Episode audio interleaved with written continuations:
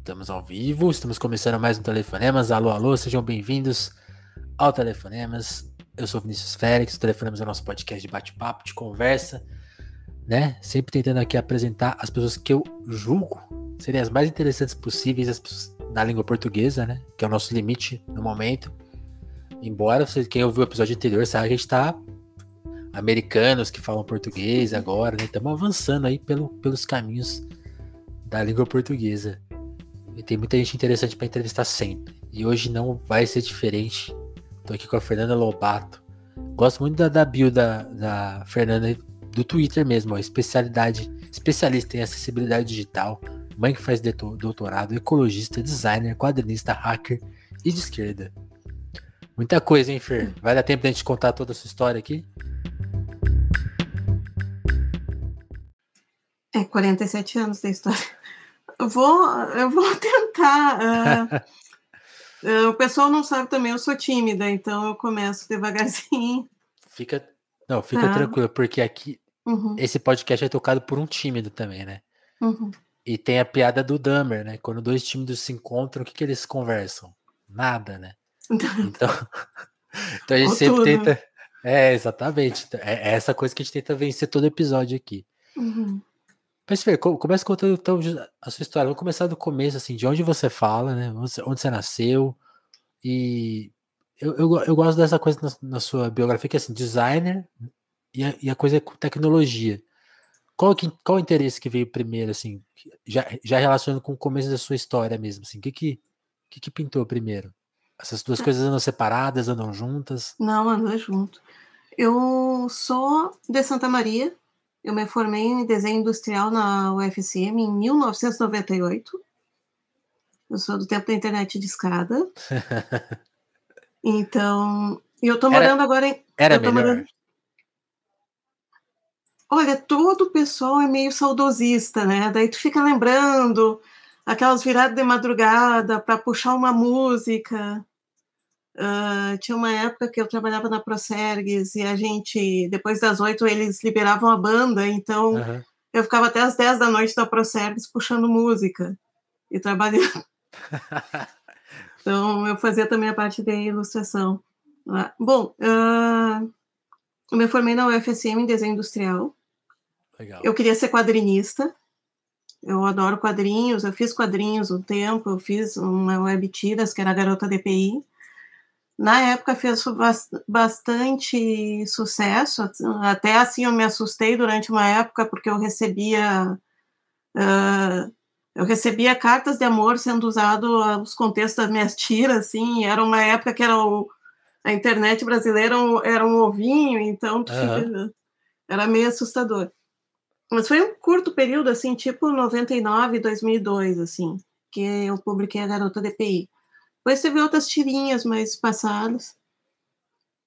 Mas aí uh, eu estava trabalhando, uh, eu fiz vários estágios quando eu fazia desenho industrial e um dos estágios que eu peguei, que eu quis pegar, quando eu vi que estava aparecendo a web no Brasil, foi no CPD da UFSM. Então, tinham alguns, alguns estudantes da área de desenho industrial já tinham ido lá. Migrado já tinham migrado lá e então eu fui para lá também para saber como é que era. Eu acabei até atrasando um ano o, a minha formatura para aprender melhor e foi o que me salvou porque eu tive muito colega que até hoje não entende direito a tecnologia e tudo e eu comecei a lá meio a desvendar um pouquinho. Uh, e o, eu não posso deixar de falar, né? O meu pai também uh, era professor da informática lá na UFSM, né? Então, eu cresci no meio do DCPDs, uh, daqueles computadores enormes, das luzinhas, mas ele nunca deixou eu ter computador em casa. Por quê? Por quê? Eu não faço ideia. Meu primeiro computador foi. Eu já estava quase na metade do curso, será eu consegui será... convencer ele. Ele sabia dos perigos do computador. E aí ele me deu um computador assim muito, uh, muito. Uh, eu não, eu era, eu era privilegiada. Eu tinha uhum. família que morava, não, não tive que mudar de cidade para para fazer a faculdade. Aí ele me deu um computador, mas muito assim, pé rapado. E aí eu assim, pai, mas esse computador não dá para fazer design com ele. Ele, bom, tem uma coisa chamada Paraguai, época de década de 90, né? Tem essas lojas aqui, tu vai lá, pega essas peças. O que, que tu quer computador? Ah, então tu tem que comprar essa peça. Tá, tá. Então, meu primeiro computador é meio um Frank, assim, eu montei ele. Montar, sim. Eu montei meu computador. Meu segundo também, uh, e o meu terceiro foi um Macintosh também, que era uma época que a gente podia abrir o Macintosh e trocar, então eu também mexi muito nele. Hoje é tudo fechadinho, né? Você compra Hoje é na é tudo loja. Fechadinho. Eu, pois é, eu realmente, uh, eu tenho, esse aqui é um Macintosh de 2011. Quando ele acabar, eu não sei se eu vou comprar outro Mac, não, porque eu gosto de abrir, a gente gosta de abrir, gosta de mexer com o Mac. É. Eu, eu, eu tenho só uma experiência de abrir computador, que uma vez eu abri meu notebook, e aí quando eu fechei ele, sobraram várias peças, aí eu nunca mais mexi com ele. não consegui mais. Não, eu tomei a primeira vez que eu, que eu botei memória no meu Macintosh, eu tomei um susto que ele não ligou. Aí eu abri ele todo, desmontei ele todo de novo, mas desmontei assim, botei em ordem, assim, uhum. e aí depois eu montei ele de novo. Mas assim, o, pessoal pessoal acha que tem diferença o design, a tecnologia, os dois não se batem, não sei o que. Não, uh, tem muita coisa uh, em comum. E agora eu estava vendo um videozinho sobre o. Até em música, estava vendo um videozinho sobre o Encanto, uh, uhum. o desenho que está passando agora na Disney. Disney né? E estava falando da música final, né, dos Oruguitas. E aí uma coisa que eu não sei realmente fazer, ver é música, né? Eu não sei nada de música, eu só não toco nem campainha direito, nem bater palma de parabéns, eu sou boa.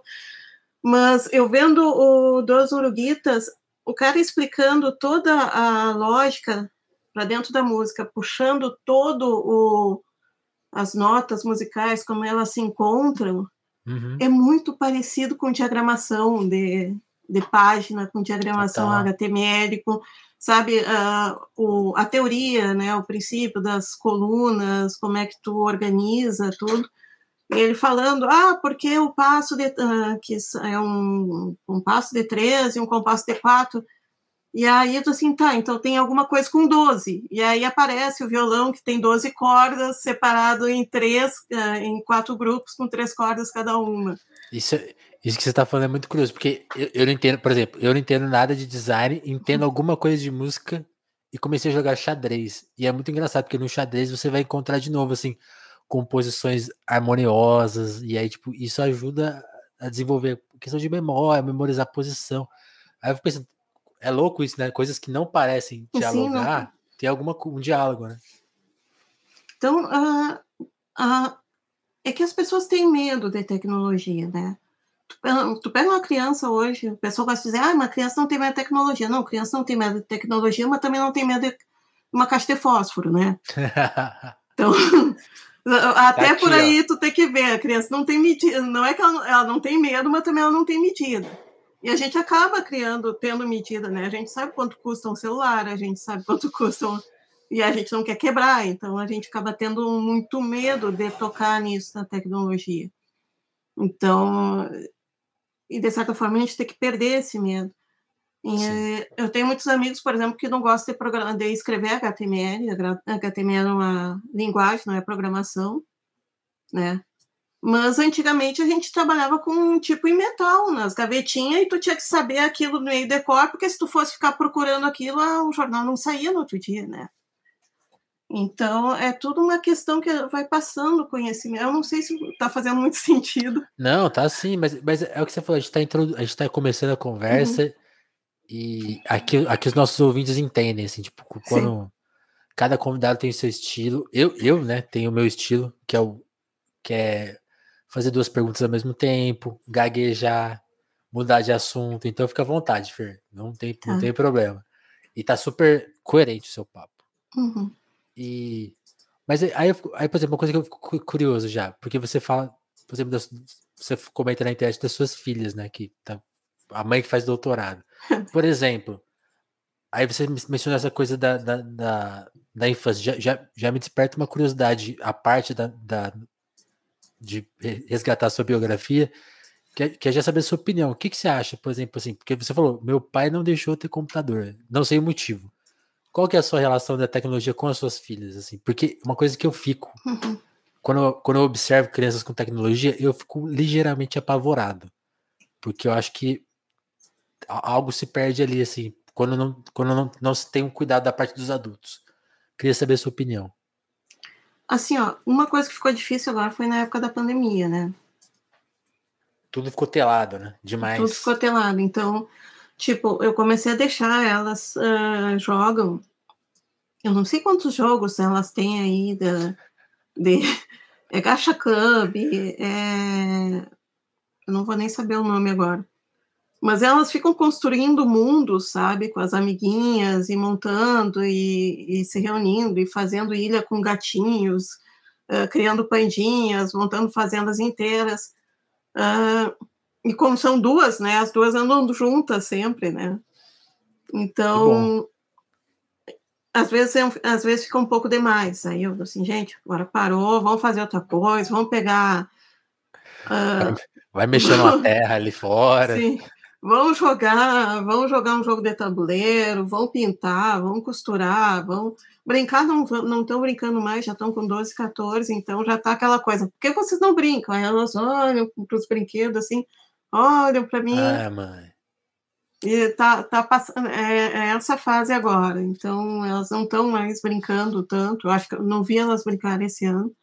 Então, aí é uma coisa que tu fica meio assim também. Aí eu falo, bom, vamos guardar os brinquedos. Não, não, não pode guardar os brinquedos ainda. Não, vamos doar. Jamais. Jamais. Não, tô brincando, já tô brincando aqui, ó. Já começa a brincar. Não, às vezes elas são boas de doação. Se eu digo assim, gente, vocês têm alguma roupa sobrando aí? Cara, elas descem o armário, sabe? Sabe ah, eu tenho muito disso, eu ganho muito disso, essa aqui não me serve mais. Tirando algumas que realmente eu não consigo arrancar delas. Tem algumas camisetas delas que já a tá camiseta toda... já não está servindo, mas elas estão com a camiseta. Então, mas assim, ó, elas. Aqui em Gramado, é, onde eu moro, o bairro que eu moro é super seguro. Então, na época, elas têm três amigas, é, tem mais outras crianças no bairro, mas essas são as amigas que elas vêm mais. E elas andam de bicicleta pelo bairro. E elas andam com os cachorros pelo bairro. E aí, às vezes, quando eu não tenho. E elas também fazem muito do trabalho doméstico aqui em casa. Como a gente tem três cachorros, três gatos. Tem trabalho. Tem trabalho. Não, é, é aspirar e varrer o primeiro andar, que é todo, todo dia. Senão não dá. Senão é pelo para tudo que é lado. Hoje elas estavam dando banho nos cachorros. Então, às vezes é muito tu dar, quando tu fala de criança sempre no, no celular, é muito o exemplo que eu vejo. O pai Legal. reclama, mas tá lá o pai assim, né? Já desse eu vi um guri, saiu um menininho, eu estava estacionando no estacionamento do mercado, lembrando onde é que foi. Eu vi um menininho e tava o pai, os dois assim, e aí eu parei o carro, assim, eu tive que dar uma buzinadinha, porque o pai não tinha perdido a noção do guri, o guri tinha perdido a noção do pai. E eu assim, gente, eu vou passar por cima de alguém aqui. Aí eu dei uma buzinadinha e o cara só, o cara nem ele só levantou assim, segurou o guri e baixou a cabeça de novo, assim, e continuaram. Eu não sei como é que eles atravessaram a rua. será que tinha de tão urgente, né? É uma questão. Pois que é, mas é aquela coisa, né? Uh, os aplicativos são feitos para tu ficar naquela sensação, cara, o que que eu tô perdendo? Sabe? É a treta, é ah, eu tenho que dar, tem alguém errar na internet, eu tenho que dar minha contribuição para mostrar como a pessoa tá errada. E às vezes tu não precisa disso. Totalmente. Eu mesmo caí, eu mesmo acabei de cair nesse golpe aí. É que eu deletei os tweets, mas eu tweetei aí eu fiquei lendo depois e falei que, que não vale a pena que que eu tô inventando? Eu só vou, eu só eu só vou, no máximo eu vou fechar a porta. Aí eu falei, não, para com esse negócio de querer resolver o mundo. Não. E, e, e Fê, aí voltando para a sua trajetória, quando que você começou a, Porque você falou, né? Você fez a faculdade, mas começou uhum. a se interessar com, a, com tecnologia. Aí quando que a tecnologia ela se impôs na sua vida? Como que foi assim? Não, foi bem natural. Uh, tinha uma coisa que era eu trabalhei na área, na impressão antes, né, gráfica antes, E tinha uma coisa que me atraía muito, que hoje hum. também não tem mais na web, é tu poder fazer sozinha as coisas, sabe? Podia criar uma página e publicar uma página do zero, assim, sabe? Uhum. E aí uhum. todo mundo via a tua página. Então isso era muito legal, muito legal na época. Eu adorava fazer isso. Hein? E eu fui aprendendo a, a, escrever HTML, CSS, e daí eu fui ganhando mais autonomia, que tinha sempre, era o designer, o programador e o criador de conteúdo. Aliás, eu acho que foi a primeira equipe multidisciplinar que teve na, na UFSM, foi a gente montando a página da, da, da universidade e que a gente Demais. juntou o conteúdo de todos os departamentos. A, a Gisele, Gisela, Gisela. A Gisela era Relações Públicas, ela ia em cada setor, cada coisa, e trazia os disquetes para a gente alimentar as páginas e montar. Então foi um, foi um trabalho bem. Eu gostava disso, eu, eu realmente eu gosto de trabalhar com essa área. Eu estou fazendo agora a parte histórica do Assim Vivemos, que é um festival de cinema com, sobre pessoas com deficiência, filmes sobre pessoas com deficiência e de pessoas com deficiência. E eu gosto muito de fazer a, as páginas, fazer os wireframes e tudo. Teve uma parte, uma parte do, da minha experiência profissional que eu fui a coordenadora geral, que eu mandava todo mundo fazer, e eu ficava assim atrás. Deixa eu Deixa eu mexer. Deixa eu mexer. Passa, passa um pouquinho para lá. Isso, isso, é, isso, é uma coisa, isso é uma coisa que eu vi quando, quando eu ingressei no jornalismo. O cara falou para mim, ó, muito legal, mas assim que você sobe um degrau, você para de escrever. Então, se você, você gosta de escrever, tem uma hora que você não vai escrever mais. É, é essa sensação, tipo. Sim. Aí a pessoa vira editor, putz, eu, eu, eu, queria escrever essa. Aí tem que ter esse, essa, esse se conformar, né? Falar, uhum. não, realmente, deixa, deixa com quem. Eu, por exemplo, já sou dessa eh, geração que pegou a coisa mais automatizada, assim, Sim. porque você monta um blog, né? Vem quase tudo pronto. Uhum. E o máximo que eu me aventurei no HTML era, era saber fazer, tipo assim. Olha como já estava na frente, né? Essa coisa de embedar vídeo. Eu consegui embedar coisas que, tipo, no código, né? Tipo assim, porque não, não tinha coisa automática. Não, Hoje você vai lá, embed, aí você achava o código, conseguia meio que piratear, fazia altas coisas piratas. Mas foi, foi o meu auge da edição, assim. É, eu faço isso hoje, eu abro, quando alguém. Uma coisa que às vezes eu, eu realmente não gosto é Tu não pode ter acesso a essa imagem, tu não pode ter acesso a esse vídeo. Então, tá Isso é aquele é formato WebP, não sei o quê, tá aquele formato MP4 que eu não consigo GIF. Aí eu abro aqui o. Deixa eu ver até o nome. Está pra gente aí. Não, eu abro a parte aqui do, do, do Chrome, do Firefox, do desenvolvedor, e começo a abrir o código ali até encontrar de tá aqui a imagem, eu vou pegar essa imagem, essa imagem é minha. Ninguém, ninguém tasca. Ninguém Já faz um NFT. Já, não, não gosto de NFT, não. Não, nem vamos entrar nesse campo. Nem vamos entrar nesse papo. Eu tenho amigos meus que gostam de NFT e aí a gente já, já chegou num assunto pacífico de. Não vamos falar sobre. Não vamos falar sobre isso. A gente abrigou demais por várias coisas e não já perdeu demais amizades durante esses anos para perder outros por, e, por besteira. E aí, quando eu vejo assim, a, a, sua experiência, porque aí você falou, você trabalhou com, com design gráfico, né? Até a coisa. Mas aí depois tem, tem a parte de, de virar professora também, né? Uhum. Quando que foi esse movimento, assim, e qual que é a importância de, de ir para a sala de aula? Sempre fico curioso com isso, de eu assu assumir, assumir, essa posição. Eu fui professora, professora mesmo, por pouco tempo, hum. na Fevale, em 2001, em 2002. Ah, eu gostei muito, ninguém acreditava, olhavam para mim e diziam assim, tu, Fernanda, na frente da sala de aula, com um monte de gente te olhando, tu falando e dando aula, eu queria ver isso, porque eu sou super tímida, né? Uh, e na época eu era bem mais ainda. Mas era uma coisa que eu adorava, e é uma coisa que tu encarna, né? E tu tá ali para passar o teu conhecimento para aquele pessoal e fazer o pessoal ir para frente. E outra, uma coisa que eu vejo, por exemplo, eu gostaria que fossem turmas menores. Hoje eu vejo gente com professor com turma de 30, 40 alunos, meu Deus, como é que consegue atender todo mundo? Eu tinha é. turmas de 10 pessoas, uh, como era a graduação, turmas de 22 pessoas, e uh, tinha, tinha os grupos, assim, tinha os caras que iam sozinho, né? Quando a gente está da computação gráfica, tinha os caras que iam sozinho, tinha os caras ficavam todo o tempo todo. Professor, eu descobri um jeito mais fácil de fazer. Aí eu só olhava, tá, ensina pro teu amigo do lado aí.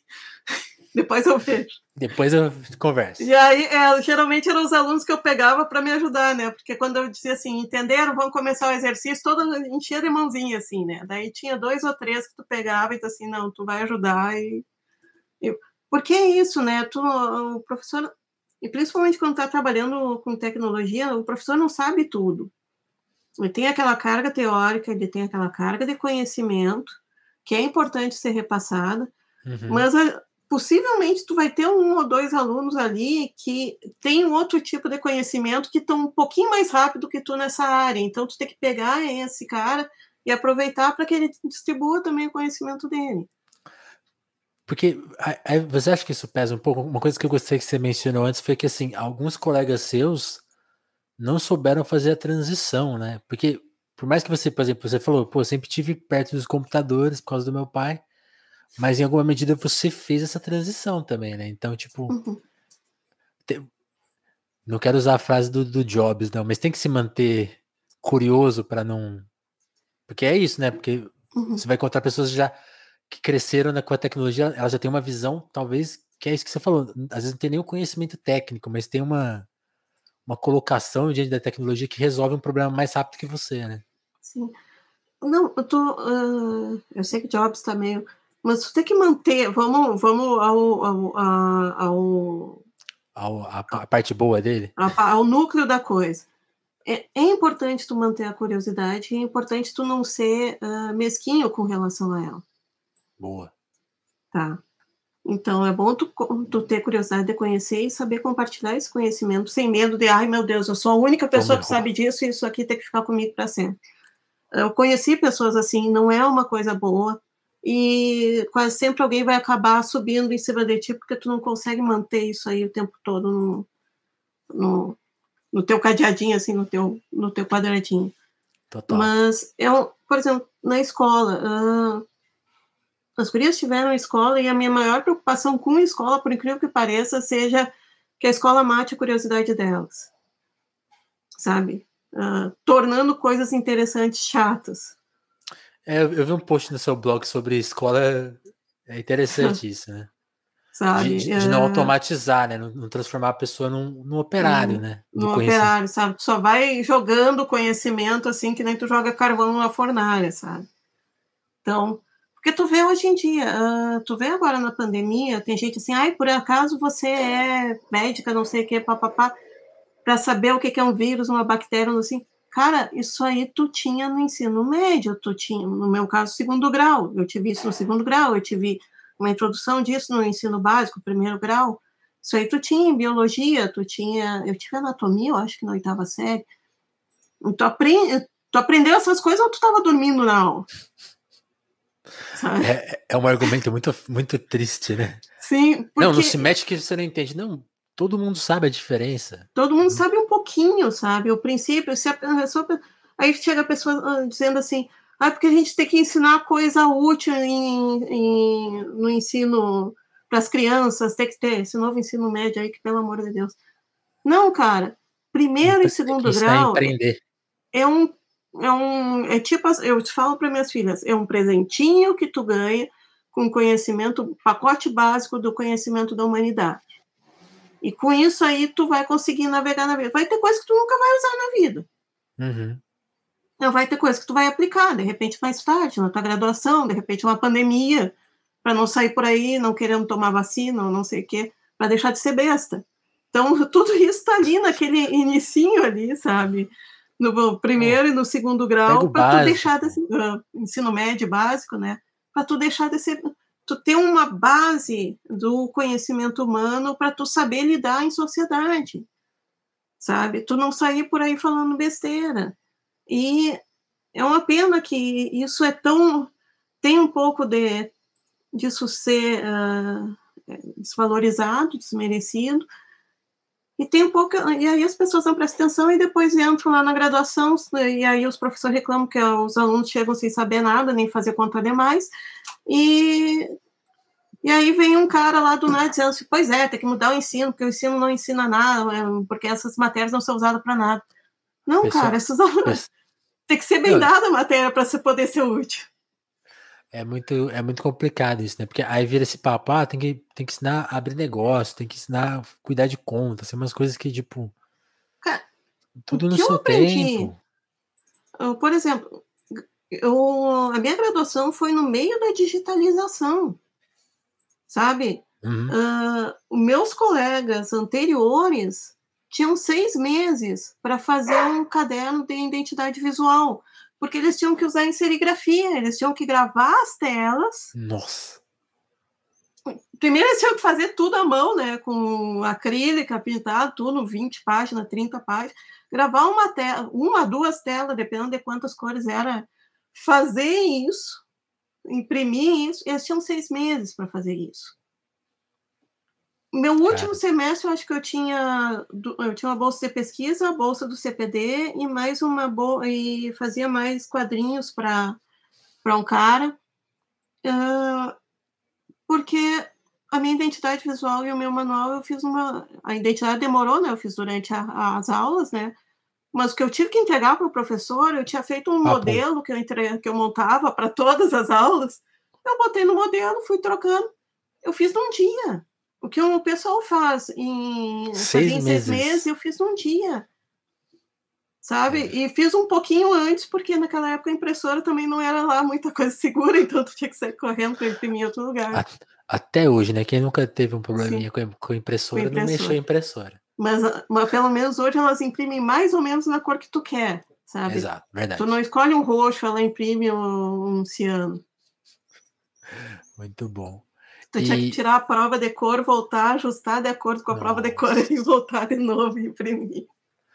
A, a, minha, a minha maior aventura com impressora foi uma vez, pô, essa aqui, é, só, só pelo caos, assim, que queriam imprimir não sei quantos selos no lugar que eu trabalhava. E aí deram um modelo e assim, tipo, eu era estagiário, eu não tinha nenhuma noção de como imprimir o selo. E aí quando você colocava na máquina automatizada, saía tudo fora. Sim. Né? Não, não saía certinho. Aí eu lembro que eu desenvolvi sozinho uma técnica que ele imprimia certo uma fileira. E tinha que fazer um, um hack para você fazer aquela fileira várias vezes. Eu lembro que assim, eu lembro que, eu, eu lembro que um dia me, menosprezaram a minha tecnologia. Ah, agora já. Eu lembro que uma hora lá falou assim: ah, já aprendemos a fazer e tal. E aí no, um dia acho que era minha folga, sei lá, tiveram que me chamar para ajudar lá, porque só eu sabia Imprimir. Então, imprimir é uma arte, realmente. E, e, e Fê, uma coisa que você falou de. de dessa, dessa parte de dar aula de, de timidez, e tem a, tem a questão. E aí, quando que você mudou, mudou de área? Por que, por que você ficou tanto tempo? Assim, já apareceram outras oportunidades? Como que foi essa trans, transição? Porque aí eu, eu, quero chegar quando você vai uhum. trabalhar com o governo, né? Que é um capítulo importante for, também eu não considero, eu ouço isso, eu ouvia antes bastante quando trabalhava no governo, eu vou dar a mesma resposta que eu dava naquela época, eu não considero uma mudança de área. Sabe, é. designer não é só o cara que faz a logo, o cara que faz a escolhe as cores, faz uhum. o, a diagramação e não, o design o design trabalha com toda com toda a área. Eu acho engraçado que o pessoal acha assim, ah, mas um designer não pode fazer isso, isso daí já não é design, mas um cara que faz marketing basicamente pode fazer toda. Uh, eu não sei se é um problema, eu acho que é isso das duas coisas, um problema da nossa profissão de ser muito fechado, né? A gente mesmo não querer se mostrar, esse problema eu tenho também. ou se é um. Ou se o pessoal realmente. É, ou o pessoal de fora realmente é muito espaçoso, sabe? Então, assim, em nenhum momento uh, eu vi como se eu tivesse saído da minha área, sabe? Saquei. Eu nunca defini um produto, as funcionalidades dele, isso faz parte do design também. Tu pegar aquela, aquele basicão que os caras hoje chamam de design thinking, né? Tu pega o problema, uh, faz uma avaliação uh, sincrônica dos, do, dos, do tempo, né? De onde vem, que soluções tem, faz a empatia, o mapa de empatia, tu, todas essas coisas uh, já estão no design desde essa é meia-noite. desde o início do, da profissão, sabe?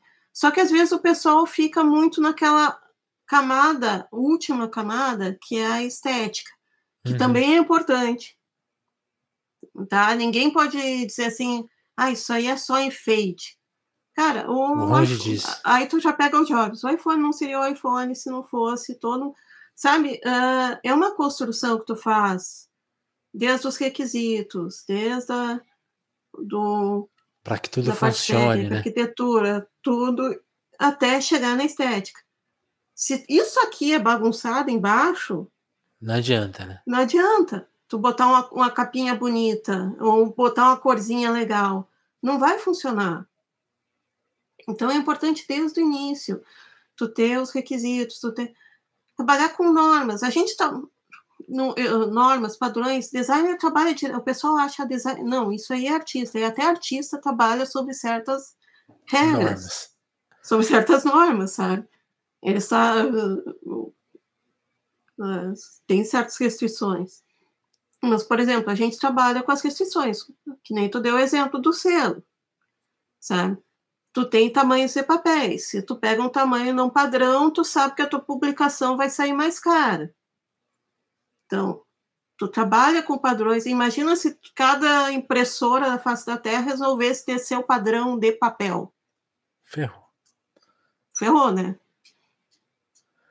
Hum. Então, tu tem uh, essa coisa de padrões, e, que eu trabalhei uma época em padrões e normas, é importante também. Total. Também faz parte do design.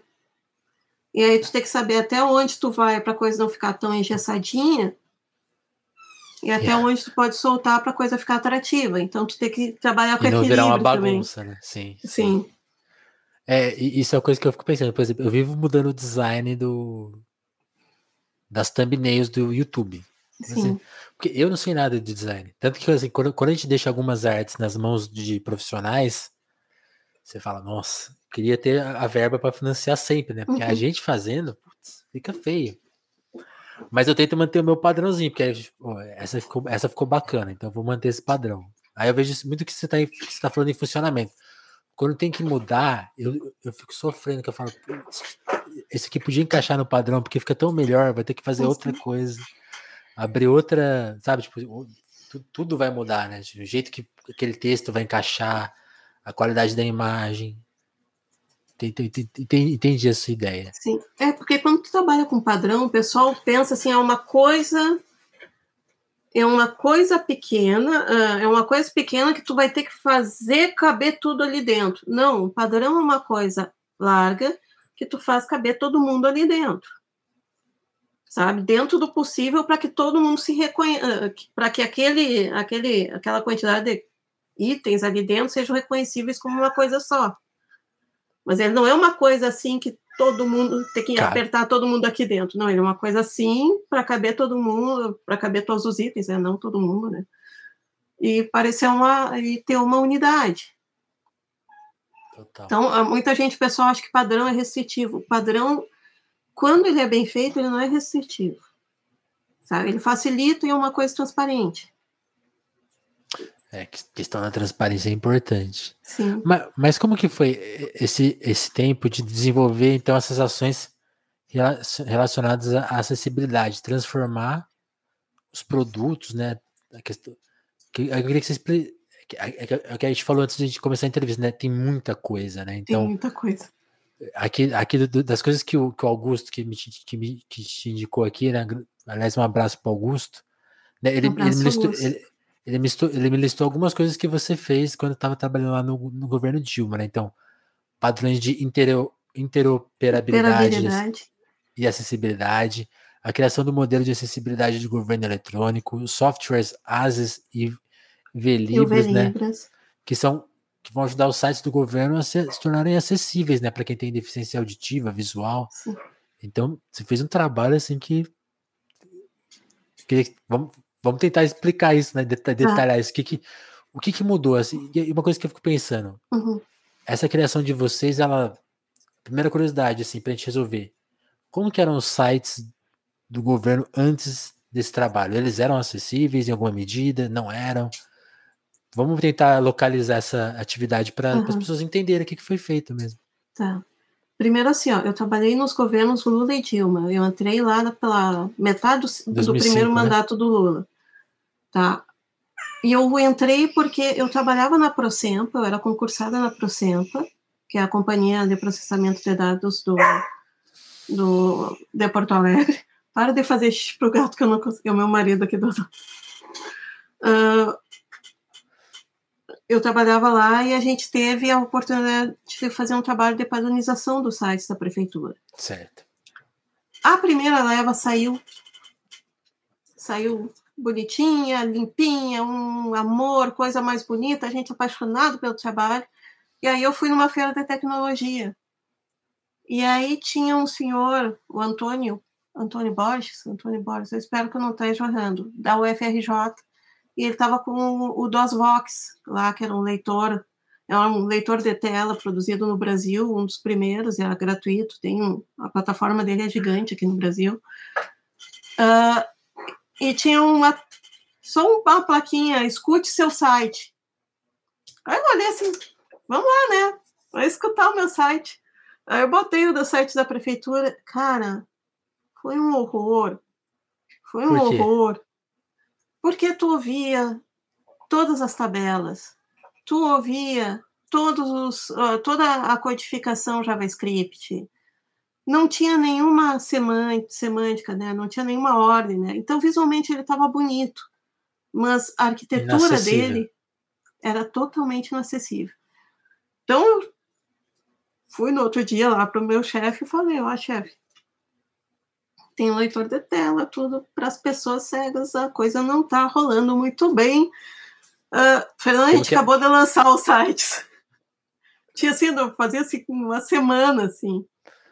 Só que daí trocou o governo naquele ano, hum. e o pessoal. Eh, sabe toda vez que troca governo, o que acontece, né? Começa do zero, né? Começa do zero. E aí a gente entrou numa briga para não começar do zero né, manter o projeto lá com os servidores, né, que, que era a gente, né, eram seis designers, mais quatro programadores, mais não sei quantas, é, era, era uma equipe grande, assim. E aí, vamos manter o pessoal aqui, vamos manter o pessoal aqui. E aí a gente chamou o pessoal da comunicação novo que tinha entrado, os caras em confiança, e conversamos, e conversa ali, conversa lá, e os caras uh, toparam né? Que só mudasse a superfície. É lógico. Lógico, né? Tinha Deixar. que mudar o visual. Então a gente. E aí eles nos deram um tempo para mudar 11 sites. Uma semana. Não, era, era, foram. governo, governo é, é, curto prazo é seis meses. Ah, tá ótimo. Tá então ótimo. nos deram seis meses para mudar só a superfície de 11 sites eu olhei assim, se a gente não mudar todos os sites, a gente não vai uh, manter esse projeto aqui dentro. Então, vamos mudar todos os sites, e a gente conseguiu ainda trazer os sites que não tinham aderido na primeira leva, geralmente sites de secretarias ou ministérios maiores, tipo Fazenda, uh, Secretaria de Bens Móveis, que era a SMOV lá, da, lá em Porto Alegre, são coisas, são pessoas mais aguerridas assim ao seu é mais difícil de movimentar o pessoal para convencer o pessoal a fazer alguma coisa. Tá bom do jeito que tá. Né? Tá bom do jeito que tá, tá funcionando, tá ótimo. Só que daí a gente botou eles para baixo na linha da, na, nas prioridades. Imagina tu colocar a fazenda embaixo nas prioridades. Porque a gente estava naquilo ali, então os caras acabaram topando, né? Saquei. Fazer, o, fazer a mudança. Então, eles pegaram confiança, os outros setores, outros departamentos começaram, eles viram que realmente o funcionava, né? padronizado era mais fácil de manter, então eles acabaram aderindo. Até escrevi um pouquinho disso num, num artigo que eu lancei eh, do ano passado no, em Pelota, no, no Memorial de Pelotas, lá, que eles estão fazendo um trabalho de fazer ah, historial design no Brasil. É bem interessante, eu contei essa, esse pedacinho. Mas. Uh, deixa eu lembrar. E aí a gente fez isso e eu falei assim, tá, então já que a gente vai mexer na parte ali, vamos botar acessibilidade? Vamos tirar as tabelas? Vamos tirar não sei o quê? O pessoal olhou para mim, não, Fernanda, não pode tirar a tabela, imagina tirar a tabela de diagramação, meu Deus do céu. Eu não, gente, tem que tirar, vamos tirar. Tá, mas tem que funcionar como tabela. Então a gente fez todo um CSS funcionando como se fosse uma tabela. Isso antes do CSS Grid.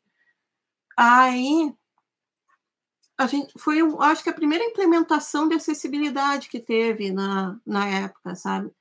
E ao mesmo tempo estava entrando, o EMAG não é meu, tá? Eu não fui eu que criei o EMAG, eu sou, posso me chamar de madrasta do EMAG.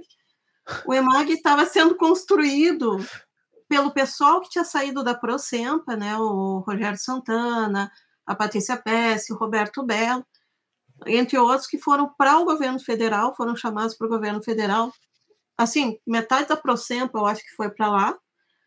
E eu acabei ficando, porque eu estava fazendo mestrado e, e, como eu disse, eu sou tímida, eu não tive a cara de pau de dizer, eu, eu quero ir também. Me leva.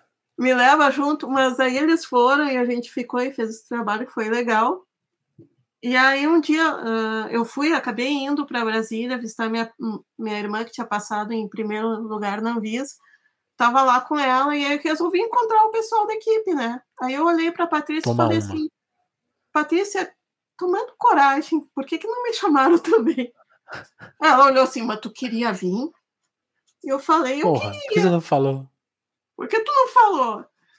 Aí eu cheguei. Bom, aí eu voltei, né? Minha irmã ficou pé da vida, porque eu fui Tipo, ela estudou durante um ano inteiro para a Visa, tirou o primeiro lugar, não sei o quê. Eu chego lá uma semana, eu já volto com uma proposta de trabalhar em Brasília.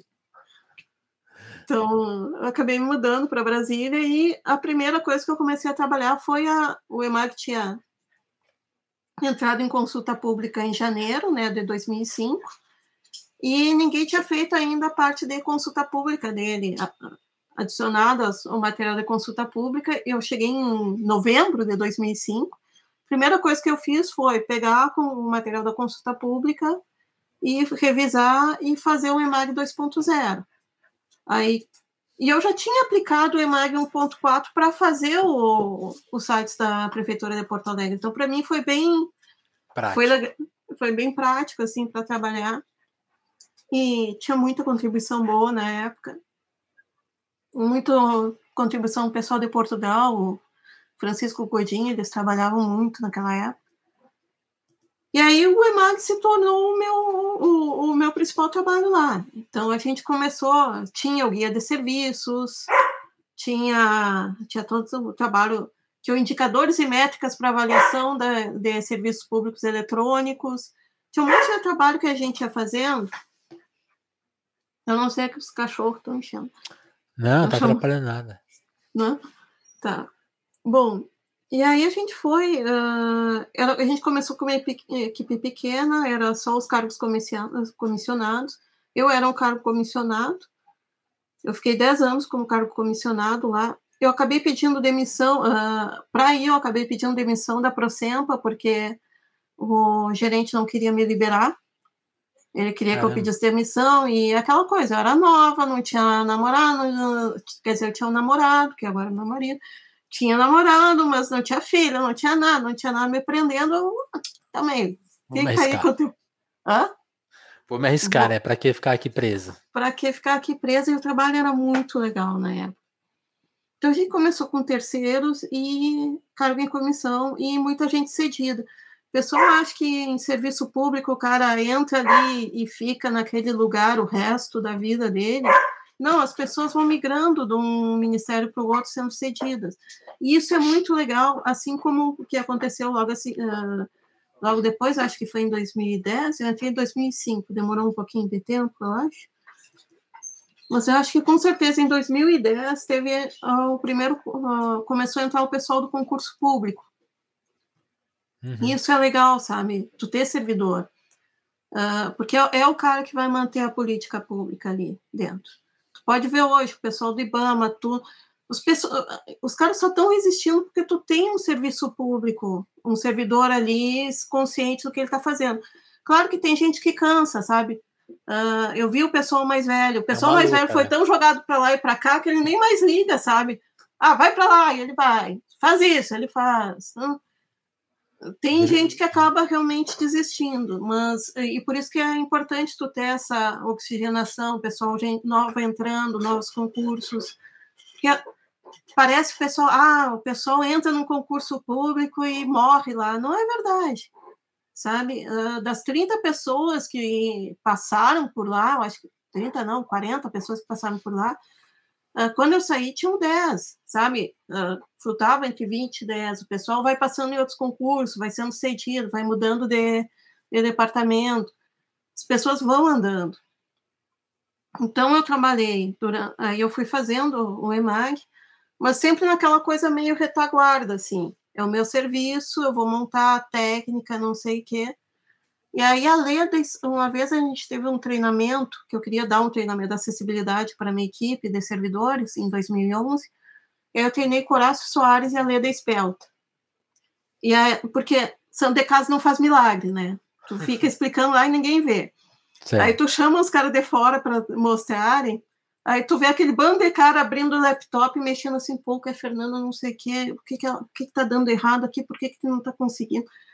Porque a, a Leda Espelta, é, ela é uma consultora em acessibilidade de anos, e ela é séria. Então, assim, ó, todo mundo vendo ali a aplicação, o serviço público eletrônico ali na frente, né, o Agora botão, vai. o botão dizendo submeter, assim, era dois campos, o número do, do teu. Não era o número do benefício, era um identificador ali e um uhum. submeter. E, cara, ela passava. Ela ia e ela passava. E ela passava pelo botão e ninguém. E todo mundo olhando assim, ela não estou encontrando o botão que vocês estão falando que está aqui. E aí todo mundo começou a abrir o serviço e abrir o código do serviço e olhar onde é que estava o erro. E o pessoal, assim, a mesma sensação que eu tive quando eu vi o, o, o site no DOSVox, eu olhei assim, assim, foi essa cara que eu fiz, sabe? Foi exatamente essa cara. E aquilo mudou os caras. Só que daí eu tava lá no, almoçando com a Leda, e a gente subiu para a segunda parte da tarde no elevador, e a Leda olhou assim, Fernanda, mas tem uma coisa. E eu, o quê? O EMAG precisa de uma voz. E daí entrou, né? E ficou assim, eu fiquei assim. Caramba. Tá bom. E aí eu comecei a trabalhar mais pesado nisso. Eu comecei a ligar para outros ministérios, falar com outras secretarias e tentar ir colocando acessibilidade de uma forma que ela entrasse junto uh, nos projetos, sabe? Então, a gente começou um processo de avaliar os sites de governo, mandar as avaliações. Quase ninguém respondia, era extremamente frustrante para o pessoal da equipe. Mas o bom é que esse exercício ajudou eles a entender o que estava acontecendo no governo, sabe? Então, eles já entravam apresentando, e eu deixava, eu não tentava tomar muito à frente também, porque eu queria que o pessoal dos servidores públicos realmente trabalham, abraçassem isso e pegassem isso. Então, uh, o pessoal apresentava os projetos, os trabalhos, as avaliações. Isso foi muito bom, porque quando eu saí em 2015, eles conseguiram entregar tudo que a gente tinha deixado pela metade. Sabe? E isso foi tipo, eu encontrei eles, eu fui exonerada em 2015, eu encontrei em 2016 eles. E assim, ó, eu tenho o Edson, que eu adorava o Edson, uh, o Edson, agora eu posso falar que já faz um tempinho, mas o Edson era um dos meus preferidos dos servidores, eu espero que ele esteja ouvindo. Tá? E, que às vezes eu, eu, até tomava cuidado porque ele era o mais encarnado de todos, sabe? Eu via que era o cara que estava apaixonado realmente, sabe, pelo trabalho. Tá vendo? Então, e aí em 2016 eles foram para a gente tinha uma premiação da, do W3C, que era o Todos na Web. Em 2016 foi a, uni, a última, inclusive. E eles foram lá com todos os projetos que a gente tinha feito e levaram prêmios. O Velibras, o Oasis, eu não sei se. Acho que foi esses dois que, que ganharam premiação lá. E eles chegaram lá, e o Edson chegou, e assim, e o pessoal tava tirando o saco de mim, assim, tu vai ver tua mãe, por acaso? Tu vai lá ver tua mãe? E eu dizia, eu vou ver minha mãe, e me abraçava, e eu assim, ah, sai daqui, que era muito fofinha, sabe? Eh, eram caras, eh, a maioria do pessoal da TI é, é homem, tinha pouquíssimas mulheres. Tinha a Anelisa, tinha a, a que era muito competente, muito séria, assim, tinha a Janaína, que era uma verdadeira. Cara, a Janaína era uma metralhadora, assim. E realmente eu não precisava acompanhar nenhum projeto que estava nas mãos dela, porque ela era super, assim, arrumava tudo e chegava. Ela só me chegava com as tretas para eu resolver. Que demais. Então, assim, uh, tu não trabalha sozinho no governo. Então, durante muito tempo, a gente teve uma equipe, teve a Raquel Saqueto, teve a Cara, vou esquecer. Tá na ponta da língua. Tinha o Everson. O Everson é uma enciclopédia de governo eletrônico, o cara que sabe tudo. Então, era uma equipe fantástica e, e, a gente fez muito projeto legal junto e a gente conversava muito. Tinha a Kátia, a Silene, que foi quem pegou os Twitter que eu tinha criado, as redes sociais, e botou lá para cima. Ela conversava até com, com Tucano na época, tinha um Tucano elétrico. Era um perfil era um tempo mais ingênuo, sabe? Não tinha, não tinha essa agressividade. Tinha... Os caras chegavam né? tirando sarro e ela conversava com ele do jeito que daí eu tenho até hoje o, o print do, do Tocantins dizendo, nossa, realmente esse governo aí, é vocês estão me, me atendendo bem, apesar de eu ser tão maquiado, uma coisa assim, ele falou. Teve que admitir, né? Ele teve que admitir, cara, ela era muito. Então, assim, foi uma equipe muito legal. E foi muito bom trabalhar aquela época. E aí teve também depois a interoperabilidade, que entrou a EPING, teve o Velibras. O Velibras foi realmente um trabalho assim que, que eu tenho muito orgulho de ter participado. Uh, foi uma a, coisa que a, a gente... interoperabilidade é, é o que exatamente? Para quem nunca ouviu falar nesse termo. Para quem nunca ouviu falar. É tipo a EPING. Não, a gente tem, tinha os padrões. O EMAG, que é o, é o modelo de acessibilidade certo. de governo eletrônico. É, teve o EPWG, que é o padrões web em governo eletrônico. E tem a EPING, que é o padrões de interoperabilidade de governo eletrônico. Então, era EPING, EMAG e o EPWG. O EPWG uh, eram quatro cartilhas, que eram decodificação, Assim, ó, a Eping ela pega a parte, uh, o back, uh, back office do, da, dos, das aplicações do governo. Então, uhum. na realidade, a Eping é super simples. O pessoal achava que era uma caixa preta, então quando eu peguei, a primeira coisa que eu pensei foi, vamos mostrar que isso aqui não é uma caixa preta. Então a gente fez um curso de introdução em EAD deixou aberto, o pessoal já fazia muito material e, e, geralmente a melhor coisa que tu faz quando tu pega uma equipe, um projeto andando adiante, é conversar com a equipe, que a equipe sabe o que, que o projeto está precisando, sabe? E deixar a equipe trabalhar, sabe? Não, não tenta reinventar a roda sem antes ouvir a equipe. Sim. Então, e, e os caras já estavam bem malhados, bem, bem, bem curtidos da, da equipe. Então, era assim, ó, tu tem um serviço de governo e aí tem uma série de protocolos, né, que te passa como fazer uh, ah, para tu conversar com outro serviço de governo. Tu não precisa ter tudo uh, uma coisa que eu espero que não esteja o que esteja acontecendo, que às vezes eu fico apavorado com o que aparece na. Vai saber o que está rolando agora. O que está rolando agora e às vezes eu não quero nem. O, tu botar tudo no mesmo lugar, no mesmo servidor, seu servidor cai, acabou o serviço tudo. Putz. Sabe? Uhum. Então, tu pode ter. Uh, não tem problema tu ter serviços na fazenda, tu ter serviços na saúde, com servidores lá e os servidores cá, desde que eles tenham um padrão de conversa, sabe? Ah, eu quero pegar o CPF, então é esse protocolo que tu usa. Ah, certo. se é tantas demandas, o protocolo muda o tipo de. E aí tinha normatização para e aí tinha uma normatização mais, ba... mais básica, né, que fazia interface com a parte da internet. que era a catalogação dos serviços, uh, que era a LAG, lista de assuntos do governo, que eu também participei.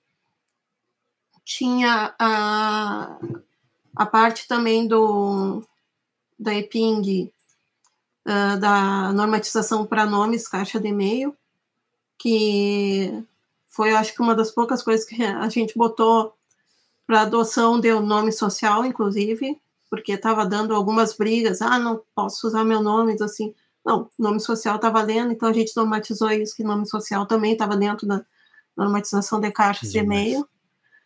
E e aí a gente foi fazendo aos poucos. Teve. Uh, quando a gente chegou, tinha um número muito grande de terceiros.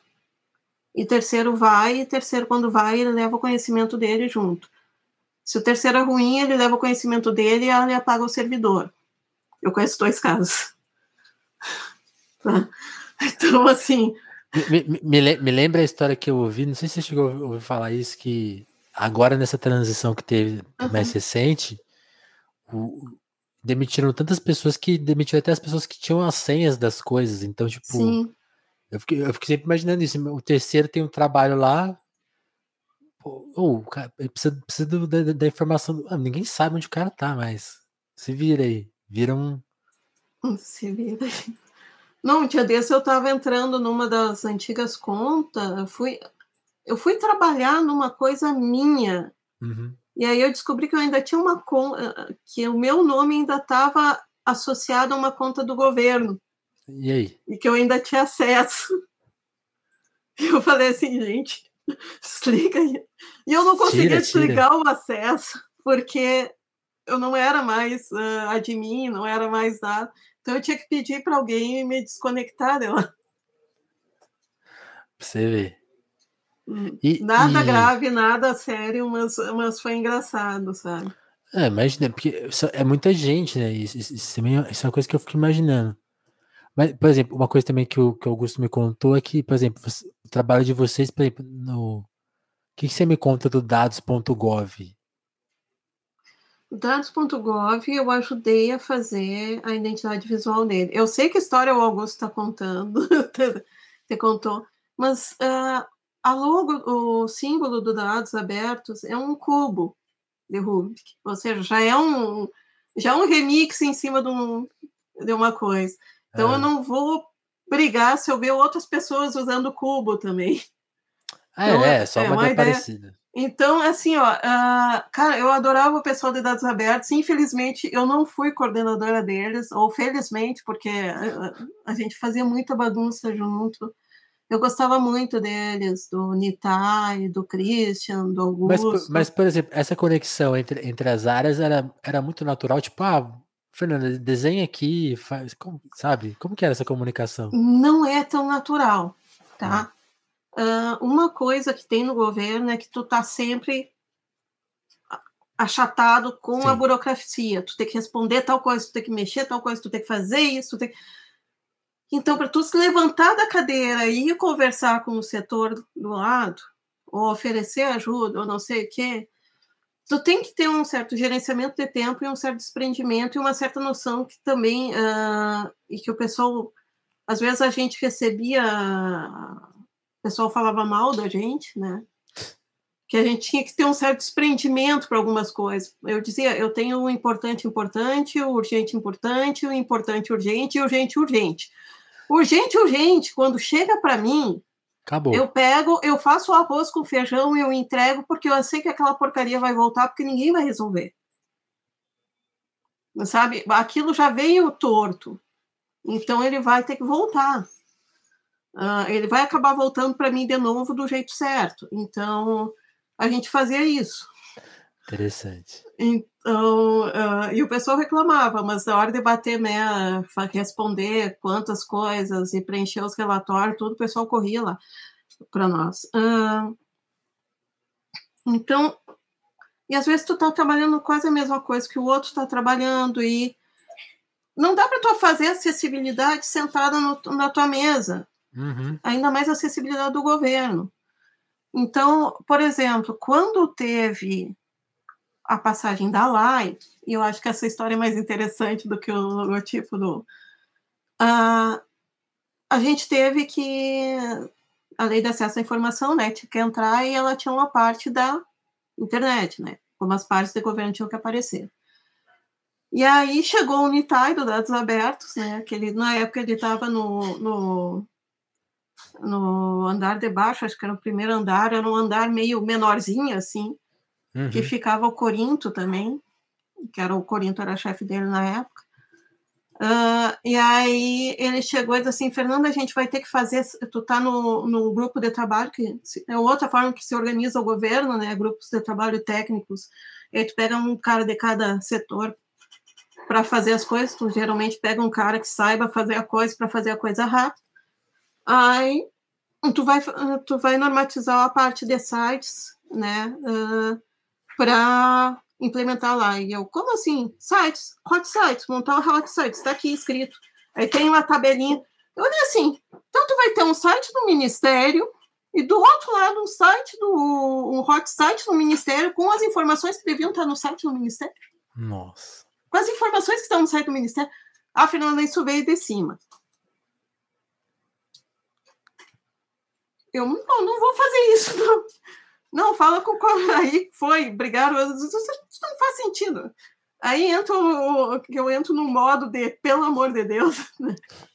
Aí, aí o Nitai só melhor assim, tá, desce e fala com o Corinto. Aí eu fui lá segurando assim, que cara, cara, isso aqui é desperdício de dinheiro puro, isso aqui não sei o que, não faz sentido. Pra... Aí já sento na mesa do outro, já mostro assim, olha só, essa informação aqui tá aqui, essa informação aqui tá aqui, essa informação tá meio perdido. Olha só essa informação onde é que tá. Daí tu abre, daí tem um carrossel com tinha um carrossel com 20 banners, tava ali contas, não sei o quê.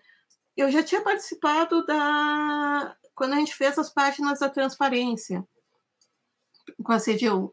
Eu falei assim, cara, isso não faz sentido. Todas essas coisas estão aqui, todos esses links estão no site, só tá bagunçado.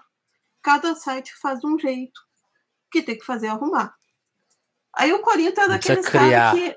O Corinto é um cara assim, extremamente uh, centrado, compensado, mas quando ele vê uma oportunidade de botar fogo no parquinho. Ainda assim, concordo contigo, vamos na reunião. Tu vai comigo na reunião. Ah, o, eu... o Corinthians, eu acho que, acho que acho que o Augusto também me indicou ele. Talvez ele veja aqui no telefone, mas eu vou Sim. perguntar isso para ele. É, ele é muito legal. Aí a gente foi para a reunião do aí GT maior, né?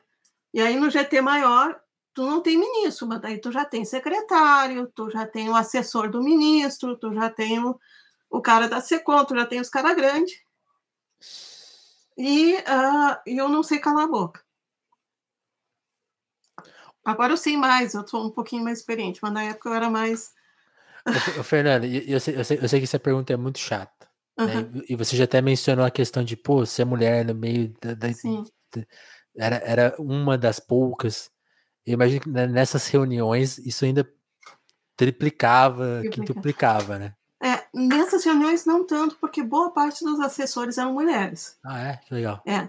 Aí tu tem, tu tem uma parte, mas, mas a, quando tu pega só a TI, a, a gente te, teve alguns problemas, sim. Entendi. Mas. De, mas. Voltando à reunião. Bom, voltando à reunião.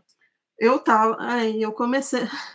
Eu não sei que horas a gente entrou com isso, com que oportunidade, assim, eu tava assim, quando falarem tal coisa eu vou falar, quando falarem tal coisa eu vou falar, quando falar, ai, quando ai. falar eu só levantei. Não, porque tem o seguinte, vocês estão querendo aqui fazer um hot site, isso aqui é desperdício de dinheiro, porque olha só, se tu entrar no site do governo, tu vai ver que tá toda a informação tá lá, tu entra qualquer um, só que é uma bagunça, porque cada um faz um jeito, não sei o que. Quando eu vi, eu já tava fora da sala. a assessora, eu e o Corinto fora da sala, a assessora sapateando, vocês querem acabar comigo. Porque assim, a coisa tava. É... Quando tu tá nessas reuniões, a coisa é tensa e tu tem que fazer as coisas muito rápido. Muito e tu tem que convencer muito rápido, porque tu não. Sabe, é o, às vezes é o teu cargo que tá ali. Eu, uhum. eu só pensando assim, tá, eu vou chegar lá, me despedir do pessoal. Valeu. Eu pelo menos tentei, foi bom, foi legal. Voltar para casa. Eu, eu nem olhei a cara do porque o Corinho era bem mais alto que eu, né? Mas a mulher, assim, descendo o cacete na gente. E aí sai o cara da Secom, o... Ela ah, tem razão. Agora eu não vou lembrar o nome dele. Ele saiu e meio que botou a mão no ombro dela e falou: Mas eles estão certos. Olha. E, cara, eu só fiz, só fiz assim, ó. Yes! e aí a gente começou. E aí se criou um grupo, né? Para fazer a, a normatização das partes foi um. A gente ficou na primeira leva, como a gente entrou de assalto e os caras já estavam com as coisas meio prontas, eles tiveram que refazer. A gente meio que virou uma noite assim para refazer o, o, o, manual, colocando dentro das páginas, do, dentro dos sites de governo, e criando uma estrutura. Então, isso aí foi indo. A gente conseguiu implementar lá. E isso deu assim, ó, o que, que foi legal nesse GT? E por conta dessas coisas, a gente acabou se aproximando mais do pessoal da SECOM, e aí já juntou o pessoal do SERPRO, e aí já juntou um pessoal, acho que até do Senado, pra, que tinha da parte de padronização lá do Senado, e a gente começou, o pessoal do software livre, o pessoal do dados abertos, e a gente começou a juntar e fez, começou a trabalhar com a identidade digital do governo, que foi quando a gente começou a padronizar os sites do governo. Mas olha só, isso aí já era 2011 até 2013. Eu entrei em 2005. Caramba. As é pessoas acham que o governo, assim, é. Anda em linha reta, né? Anda em linha reta. Não, o, o processo é muito, sabe, de idas e vindas, e é muito. E assim, o governo é muito grande, é muito complexo. E tem que ter muita paciência, né, Fernanda? Sim. Ele é Porque é muito grande, ele é muito complexo e tem ainda as pessoas e não adianta nada tu vir descer aquilo de baixo pra, de cima para baixo, porque daí a pessoa não abraça. Então a coisa tem que ser indo aos poucos. Não é aos poucos, não é devagar, mas é um andamento que a coisa leva. É muito fácil tu chegar e baixar, sabe, ditatorialmente uma coisa, ah, isso vai funcionar.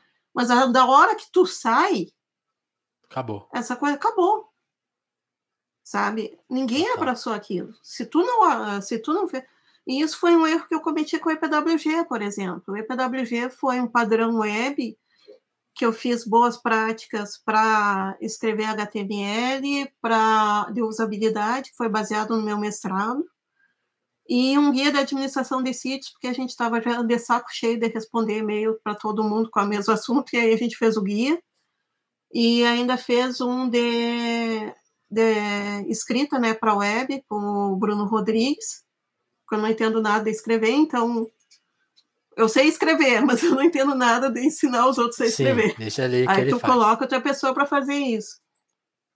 Tudo isso passou por consulta pública, esses documentos eram básicos, distribuídos, mas como não foi um projeto que uh, foi uma coisa que a gente fez meio na pressa e não foi um projeto que foi de baixo para cima, uh, ninguém abraçou ele depois, sabe? Não tem um grupo de trabalho para manter ele, como acontece com o EPING. Entendi. Sabe? Uh, não tem a gente puxando um bom, ele. Um bom trabalho que ficou pelo caminho, então. E foi um bom trabalho que ficou pelo caminho por conta disso. Isso, Ai, isso gente. Que isso que você está me contando é muito interessante, porque me lembra meus dias de redação, assim, com, o quão. Como eu, como eu trabalhei em redação muito novo, eu acho que eu errava muito nisso aí, porque, tipo assim, você quer convencer as pessoas da sua ideia, e, tipo, ó, oh, isso não funciona, você tá massacrando o repórter, o cara tá fazendo três coisas ao mesmo tempo. E aí eu lembro que a gente tinha uma dificuldade em explicar isso. Aí toda reunião a gente perdia. Sim. é uma coisa você vai aprendendo com o tempo, é muito curioso como parece, assim. Só que numa proporção, lógico, muito menor, mas sim, pessoas e hierarquia, hierarquia é isso aí, né? É, tem que aprender a conversar com os de cima e com os de baixo também e trazer todo mundo junto para conversar. Total. Então, uh, daí, daí a IDG, aí a gente conseguiu colocar dentro da identidade digital de governo, né? Que hoje virou uma coisa. Os caras migraram tudo para um. Aí eu não vou, se eu for começar a conversar assim, o que, que eu acho que está acontecendo, os prós e os contras que foi feito, a gente vai mais outra hora. Mas falando da época. Depois a gente pode separar para. da época, acabar, quem sabe. É, da época foi acessibilidade. Uh, a gente fez toda a parte de acessibilidade e a gente conseguia, assim, todo mundo que implementasse o site já partia de um 80% do site acessível. Isso falando quanti, uh, quantitativamente, né? Qualitativamente depende muito de outros fatores que aí é outro patamar de conhecimento que tu vai agregando, né? Então, consegue medir ele é acessável, mas será que ele é bom de ser navegável? Será que ele é simples? Será que não tem muito conteúdo? O pessoal adora socar conteúdo no governo. Tinha um estudo do, da, do CGI que as páginas do governo federal elas não, são não eram tantas quanto se esperava, mas cada site era muito profundo.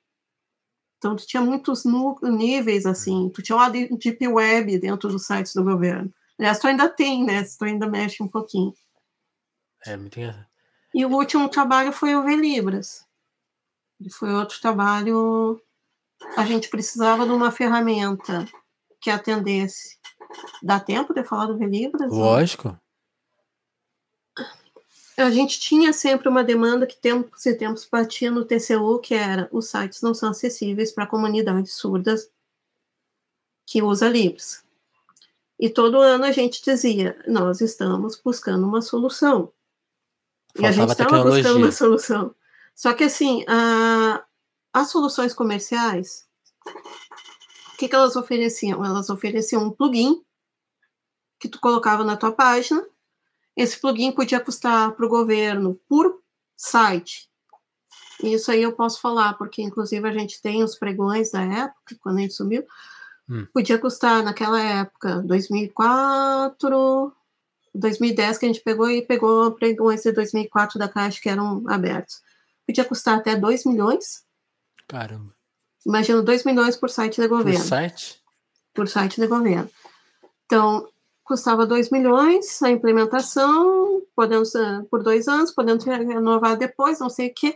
Só que assim, isso tornava acessível em libras o meu site, né? Tipo o GovBR, governo eletrônico. Não tornava acessível o site da Fazenda. Então eu teria que botar uns plugins no site da Fazenda também. Mais 2 milhões. Mais 2 milhões. Aí é, outro site da, do Portal Brasil, mais 2 milhões, ou talvez mais, que é um site mais. Mais 2 milhões, mais 2 milhões. Aí tu conta todos, já pega todos os ministérios aí, já sou ministério, já sou tu ia ter uma. É, é, assim, daí tu chega naquele ponto que é praticável para. Meio bilhão. É, e aí tu chega pro. A gente nunca tinha tido um orçamento sequer de um milhão, né, no departamento. Imagina tu chegar pro teu chefe e pedir um. Dois para um plugin. Um dois para um plugin. Então, claro que nunca rolou.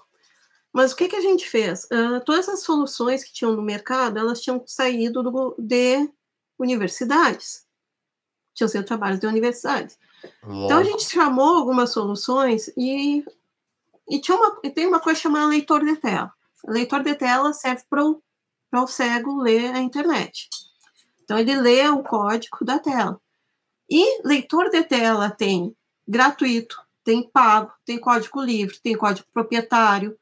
E são assim, ele instala no ele instala no computador dele, no no celular dele e ele lê o que ele quiser com aquilo.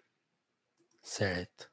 Então ele pensa assim, não, eu quero um leitor de, de, eu quero um leitor de tela de libras. É isso que eu quero. Eu não quero uma coisa no site. Eu quero uma coisa para computador.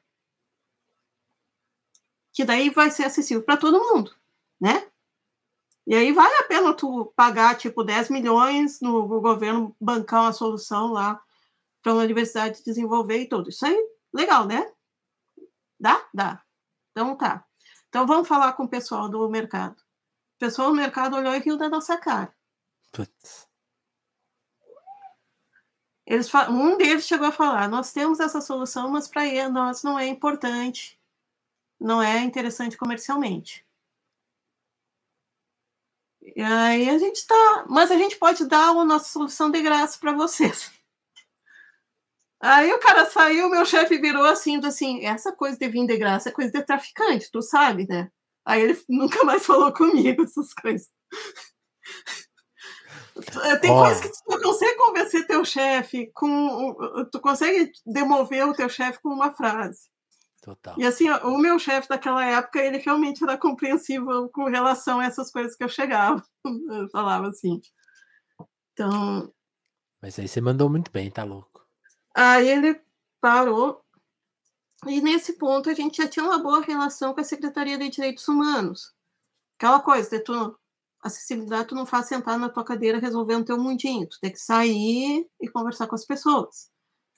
Aí a gente ficou monitorando as universidades. E aí um dia esse DH ligou assim, olha, tem o pessoal da UFPB, do Lavid, que está com uma solução bem legal. E os caras já tinham feito o Ginga. Ou seja, os caras já tinham, já sabiam toda a loucura e toda a coisa de trabalhar com o governo, como é que era trabalhar com o governo. Tu quer, tá, eles estão apresentando... Literalmente tinha ginga. É, eles estão trabalhando, apresentando o projeto aqui para a IRNP. Tu quer dar uma olhada? Aí a gente foi lá, olhou e eu... Tá, tá legal. Aí marcamos uma reunião lá no nosso setor com eles e aí eu falei para meu para minha equipe assim, vocês perguntem tudo que vocês quiserem, varei os caras de pergunta, varei, tira para todo lado, mas sejam educados. Porque vão ser legais. Né? Aí os caras chegaram e os caras perguntando, perguntando, e os caras rebatendo tudo. Aí no final a gente chegou, tá? A gente gostou da proposta de vocês, achou muito legal a ferramenta, mas a gente quer que ela funcione no computador ou no celular e não no site. Vocês fazem isso? Eles pararam um pouco, assim, não, falavam, conversar, mas a gente pode fazer sim. Tá, quanto. Então veja quanto que custa, quanto que vai, quanto que. E aí a gente começou as negociações. Isso aí era 2014 ainda, 2014 ainda. Metade de 2014. E aí a gente foi montando esse projeto. Não tinha orçamento ainda. Né? Hã? Já eram tempos mais difíceis, né? Já eram tempos mais difíceis, já era 2013, já era um tempo mais difícil. E a gente começou a montar esse projeto. Tem uma coisa muito interessante no governo, que lá por agosto, a gente termina uh, o... Antes de agosto, eu acho até. Mas, vamos botar, agosto, tu já termina o planejamento do orçamento do outro ano. Sim. Novembro, tu tem que devolver o que tu não, o que tu não usou. Então, em agosto, já tem mais ou menos uma noção do que tu deixou de fazer esse ano e que tu tem que fazer no outro ano. E é geralmente nesse, nessa época, entre agosto, setembro e outubro, que costumava bater o cara do orçamento, costumava bater no nosso departamento. Porque ele sempre tinha dinheiro sobrando para não voltar pro, pro bolo, né?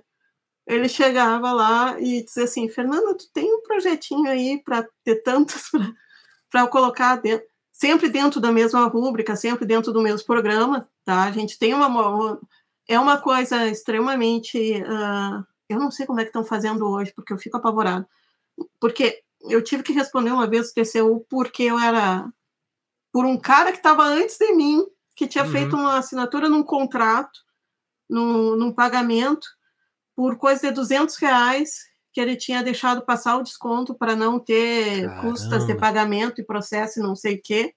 Ele falou, fica, depois a gente debate lá na frente. Só que tudo o cara fez no telefone, Gogó. no Gogó. E aí, quando eu assumi o lugar dele, de fiscal do contrato, eu tive que justificar isso para o TCU. Nossa. 200 reais. Uh, bom, e, e, graças a Deus que o cara era organizadinho, ele tinha memória, mas tudo, mas o, uh, o que eu aprendi foi o seguinte: é tudo por escrito. Documenta tudo. Documenta tudo. Tu não pode ter nada assim fora. E aí a gente tinha um projeto... Isso é bom para dar uma noção geral de como é, as coisas funcionam, né? Porque as, acho que foi muita essa impressão geral que é uma bagunça. Não é. E não é uma bagunça. Não é. Tá longe disso. Não, para tu ter ideia, assim, ó, o TCU, como a gente mexeu com o Velibras, a gente mexeu com o mercado, que já estava estabelecido, que já tinha um público, que já tinha não sei o que, já tinha seus aliados. A gente entrou, uh, era dia sim, dia não, uh, o pessoal me conta, porque eu saí no meio do processo, uhum. eles tendo que responder coisas para o TCU. Ah, mas tal pagamento tal. E te, houve a entrega de não sei o quê, houve Então, assim, ó, o, todo o projeto do Velibras, e foi, eu peguei a eu peguei uh, meu último trabalho da, antes da exoneração foi fazer a primeira resposta do Velibras para o DCU, que eu fiz junto com o pessoal. A gente conseguiu juntar a Câmara dos Deputados para trabalhar junto. Isso aí o, o, César Bonfim fez essa ponte. Foi quem ficou gerenciando o EMAG depois, coordenando o EMAG depois. Uh, cara, a gente juntou um monte de gente em torno do Belibres, um monte de departamentos, um monte de, se, de secretarias para ter apoio, porque foi um projeto que apanhou muito, porque ia incomodar muita gente. Caramba. Tá? Uh, mas assim, o pessoal estava muito bem calçado. E, foi, e aí tinha mais uma coisa que em 2015, 2014 a gente conseguiu, né? Conseguiu o orçamento, né? O, o Januário o nome do, do cara da software era Januário. Januário bateu lá, falou, tem um projetinho aí. Que o pessoal não conseguia entregar um site. E eu tô assim, tem projeto, sim. Opa. Aí cheguei lá. E assim, ó, foi legal porque a gente conseguiu dar, tipo, umas 40... Uh, ah, o Velibras pagou umas 40 bolsas, eu acho, na época, para a equipe. Porque tinha que ter animador, tinha que ter o pessoal de Libras, tinha que ter sabe, o pessoal do 3D, o pessoal da animação 3D, né, não animador de torcida, pessoal, né, pessoal que entendia Libras, programador, sabe, a captura de movimento, foi um ele é um ele é um leitor de Libras hoje, o tradutor de Libras, cujo o glossário, né, a glosa dele é a maior que tem no Brasil. Caramba. Sabe? É o mais completo, porque o, o projeto estava assim, estava uh, meio, estava andando, né? Já tinha andado um bom, já estava bem estabelecido, mas uh, o que o que estava mais frágil era a, as glosas, né? Que são as, as falas e o dicionário tudo. E foi onde foi a maior parte dos recursos. Foi mais ou menos 1 milhão e 840, foi o meu maior volume de recursos no projeto que eu já tive no governo. E eu posso dizer com tranquilidade que isso aí é migalha no governo. Tá? Milhão é nada. Isso é migalha no governo. É nada. Isso é mi... Vocês isso é fizeram um negócio incrível. E aí, e, cara, e aí o pessoal trabalhou, o pessoal da UFPB, assim, super profissional, super legal de trabalhar, com tudo em dia. A minha equipe, uh, a equipe do servidor César Bonfim, o Carlos, o Edson, o Igor, cara, eu não vou lembrar de todo mundo, eu vou, eu vou ter que pedir desculpa para quem eu não tinha, porque tinha três Carlos, por exemplo, tinha o Cadu, Carlos Vieira, Carlos, uh, Carlos Eduardo, uh, o pessoal, assim, o pessoal muito, vai entender. O pessoal, o Helder, o pessoal muito legal, sabe? E assim, o pessoal muito corretinho no, nas coisas, assim, eles eram. Eu estava assim, não, porque não sei o que. Não, Fernando, tu tem que fazer a coisa, escrever direito, tu não pode fazer isso, não pode falar tal coisa. E aí eles escreviam tudo assim, sabe? Aí diziam, não, uh, eu vou adicionar mais o documento tal aqui, porque daí isso aqui fundamenta tal coisa. Então, eles eram super. Uh, eles tinham. Bom, ah, os caras, uh, assim, ó, eu saía assim, tranquila com relação. Triste por deixar os projetos, tá? Eu realmente fiquei assim, uh, muito triste por deixar os projetos, mas, tipo, eu já estava cansada. Dez anos de governo federal é muito tempo, sabe? Não é à toa que presidência é só quatro anos, é uma coisa que desgasta. Eu não ganhei, ganhei por incrível que pareça, não ganhei cabelo branco lá, começou agora. Mas uh, mas assim, eu deixei com uma equipe muito boa o trabalho. E quando, e quando eles entregaram, eu fui lá. Quem estava na mesa era o cara do TCU dizendo que tinha sido um, que o Velibras tinha sido um exemplo de como Legal. se trabalhava, como se fazia um projeto, de, um, um trabalho no governo, sabe? Tava tudo assim corretíssimo nos, nos lugares, organizadinho, tudo no devido lugar. Tinha o pessoal da os tradutores de libras que uh, uma das coisas que tentaram fazer foi jogar os tradutores de libra contra o, o Velibras, dizendo que ia tirar emprego deles. E não, tu não vai ter um tu não vai ter um tradutor de libras lendo todo traduzindo os tweets que tu tá lendo, né? Ou, tra, ou Difícil, traduzindo. Né? Sim, uh, são, são, são, são linhas de apoio diferentes, sabe? São linhas de apoio diferentes. Ah, então tinha esse pessoal lá, então se conseguiu fazer todo esse trabalho, tanto que está até hoje nos páginas do governo. Que demais. É, foi muito, esse projeto foi muito legal, assim. Uh, eu gostei muito de participar do início, foi e o mercado o mercado Ficou... abriu a caixa preta deles, então se tu vai num, na, nas páginas hoje desse, desse pessoal, dessas soluções... Não é mais 2 vai... milhões. Não, tu, tu vai ver que tem vários tipos de plano. Tem um plano gratuito, tem um plano isso, um plano aquilo, plano para grandes empresas, plano... tem alguns que tem para tem alguns que são de bancos, né? Acho que é o Itaú, não sei qual banco usa, tem os uh, o pessoal de cada um seu avatar de e tá certo, sabe? É, é, assim que o mercado tem que funcionar.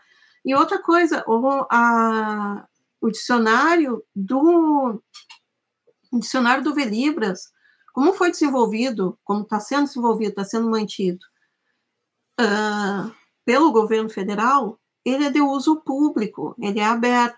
O Velibras é software livre, o dicionário do Velibras é domínio público, ou seja, qualquer pessoa pode pegar e modificar e trabalhar e fazer e mexer e utilizar. E tem toda uma pode, parte. Pode utilizar no seu site. Sim. Olha aí. Tem o Wikilibras, Daí dá para pegar o Wiki, é, tem a, o Wikilibras que tu pode participar e criar um sinal que está faltando, que tu está sentindo falta. Ou seja, tem algum professor de disciplina 3D e captura de animação 3D e captura de movimento, cara, pega teus alunos e vão aprender a fazer um sinal de Libras, sabe? Faz um sinal de Libras e coloca lá na comunidade para sabe? Tem uma série de coisas que estão sendo que estão sendo construídas e podem ser construídas em cima desse sistema todo. Então é, é muito legal para ter participado disso. Que demais. E, e Fernanda, duas perguntas assim para a gente encerrar. Estoura, estouramos o tempo, fica, não tem problema nenhum. E tanto, tanto que essas perguntas não podem faltar. Que é assim, você falou, pô, 10 anos esse tanto de trabalho que você relatou pra gente tem um desgaste. Aí eu queria que você relatasse assim, aí pode, pode ser até brevemente, se você quiser. Mas, por exemplo, em 2005, o Brasil tinha uma temperatura. Quando você sai, o Brasil tem outra, assim. Essas coisas que acontecem na parte da política, porque aí isso vai emendar na minha segunda pergunta. O quanto que isso afeta a vida de vocês lá dentro? Afeta pouco? Afeta muito? E aí, no segundo momento, uma coisa que eu sempre fico pensando, que é uma coisa que acho que muita gente fica imaginando. Quando a gente vê bons exemplos como o de vocês, de vocês no governo, como que é, exatamente essa mesma política que eu não sei o quanto que afeta o trabalho de vocês, o quanto que a gente poderia é que eu, eu fico imaginando, não existe essa solução, né? O quanto que desassociar, tipo assim, para que, por exemplo, esse trabalho de vocês fosse mantido e as coisas que não estão certas andassem, sabe? Como que você acha que essas coisas. Você fica pensando um pouco nisso ou, ou não? Tipo assim, realmente é de projeto político em projeto político a gente que tenha a capacidade de votar direitinho a cada quatro anos.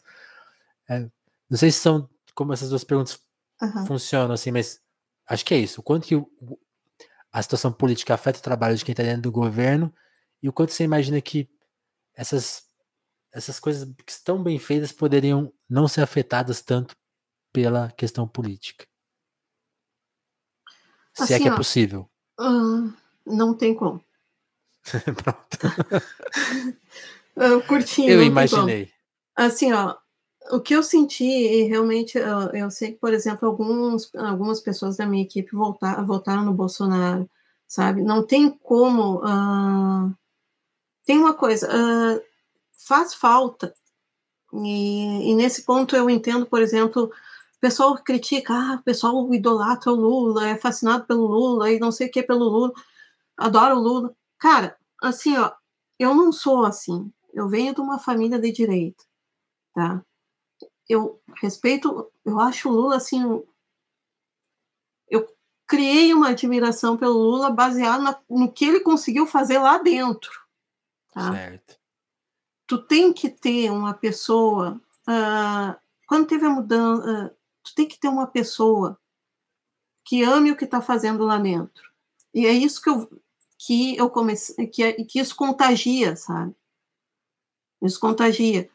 Eu vi uh, vários uh, servidores públicos e cargos em comissão trabalhando lá feliz da vida, porque, cara, o Lula botou luz na casa da minha, sabe? Não tinha luz na minha cidade, eu não sei o que, o pessoal vindo da Paraíba, pessoal vindo lá do interior de Minas, contando as coisas, e o pessoal que passou em concurso, e o pessoal feliz, e uma, uhum. uma das minhas colegas uma, que trabalhava comigo disse assim, cara, eu trabalhei no Ministério da Educação, e aí teve uma festa, mas eu só tinha tempo de eu abraçar o Haddad, eu abraçar o Lula, e eu estava muito dividida, que eu não sabia quem abraçar. Porque tu tem que ter uma pessoa com energia para cima, sabe, para animar, uhum. porque o trabalho é muito pesado. O pessoal acha que servidor público não faz nada, servidor público não faz nada se não dão nada para ele fazer. Se deixa ele fazer o que. Se dão coisa para ele fazer, ou deixa ele fazer o que ele acha que ele tem que fazer, ele carrega piano, cara. O cara faz, sabe? Então, Acreditando no uh, projeto, a coisa vai para frente. A né? coisa vai para frente. Agora, se tu tem um bando de gente em cima, batendo cabeça, não sabendo o que está acontecendo, ou descendo, ou pior, descendo uh, ordem assim de cima, esdrúxula. Esquece, não vai funcionar. Esquece sabe? A coisa não vai funcionar. Então, uh, tinha todo aquele bombardeio da mídia, das coisas acontecendo, e, e tu via que até tu mesmo, que sabia do que estava acontecendo e, e, e, tinha um conhecimento, eu tenho conhecimento de comunicação, eu sei como é que se faz a, a, a leitura da notícia, tu, tu vê alguma coisa assim, cara, isso está me deixando irritada, mas isso aqui não está certo não, o que está passando aqui, sabe? Então, uh, eu já tinha esse conhecimento de comunicação, eu estudei semiótica e então eu estava meio ciente do que estava acontecendo e eu estava apavorada porque eu via o pessoal, do, do, do, alguns dos meus servidores, ficando realmente agressivos e, e assim irritados com tudo e por que que eu estou uhum. trabalhando assim aqui daqui uh, dizendo, não, a gente tem que ajudar o cidadão, mas esse pessoal que está aqui em cima, pelo amor de Deus, tem que tirar esse pessoal aqui. De... E aí, então. Isso fica ruim mesmo, dá um ambiente ruim de trabalho, e aí as pessoas não sabem como. Uh, eu acho que, assim, eu não vou culpar. Eu acho que culpar o governo, uh, culpar a Dilma, que eu falava lá, por tudo que aconteceu, é como tu culpar uma mulher por ela ter sido estuprada por, pela roupa que ela tá. Não tinha outro, a coisa toda estava andando para tirarem ela. Sabe? Uh, ah, ela podia ter feito X, Y, Z. Difícil. O governo podia ter feito isso e aquilo? Podia. Ia resolver? Ia diminuir? uh, ia evitar, eu duvido muito, pelo que estava acontecendo lá. Uhum. Eu realmente eu duvido muito pelo que estava acontecendo lá. Eu acho que faltou na época, faltou um pouco de. Uh, foi a hora que eu senti que falta aquela figura daquela pessoa que inspira, sabe? Uh, aquela pessoa que realmente está afim de trabalhar, que isso é importante, que nós estamos fazendo isso para ajudar o povo lá fora, etc. E, e teve uma hora que estava falando isso, mas ao mesmo tempo estava fazendo outra coisa. Então, uh, ao mesmo tempo, uma, uh, eu sei, por exemplo, o caso da Anvisa, o caso da. Como é que é o nome daquilo? Do, do, da maconha, como é que é a, o extrato da maconha? Ah, o canabidiol. Canabidiol. Assim, ó, eu sei que o hum. pessoal técnico da Anvisa estava com toda a documentação técnica defendendo o canabidiol, sabe, para liberação. E isso aí é conversa de corredor entre servidor, tá? Se alguém disser que não foi assim, é porque realmente não foi assim, tá? Mas uh, er, eram pequenos atos que realmente cansa, cansa, uh, sabotavam a confiança do servidor com o, com o, o pessoal mais de cima. E assim, ó, estava tudo pronto para abrir a regulamentação do canabidiol. E aí a bancada evangélica entrou e, e fez um escarcel lá no, no gabinete da Dilma e do nada o processo parou. Sabe? Então, quando tu está com tudo pronto para fazer uma apresentação técnica, entregar uma coisa técnica, e aí o pessoal diz não, porque. E aí tu sabe daquele quantidade de pessoas que estão precisando, é e tu dolorido. sabe isso pela técnica, não é ideologia, não é religião, não é porque... Não é imaginação, não é nada. Não é imaginação, nada. Tu tem criança que teria uma qualidade de vida melhor com isso. Às vezes e é porque aqueles caras lá né? são ranheta, encheram saco, ficaram sapateando lá. A mesma coisa.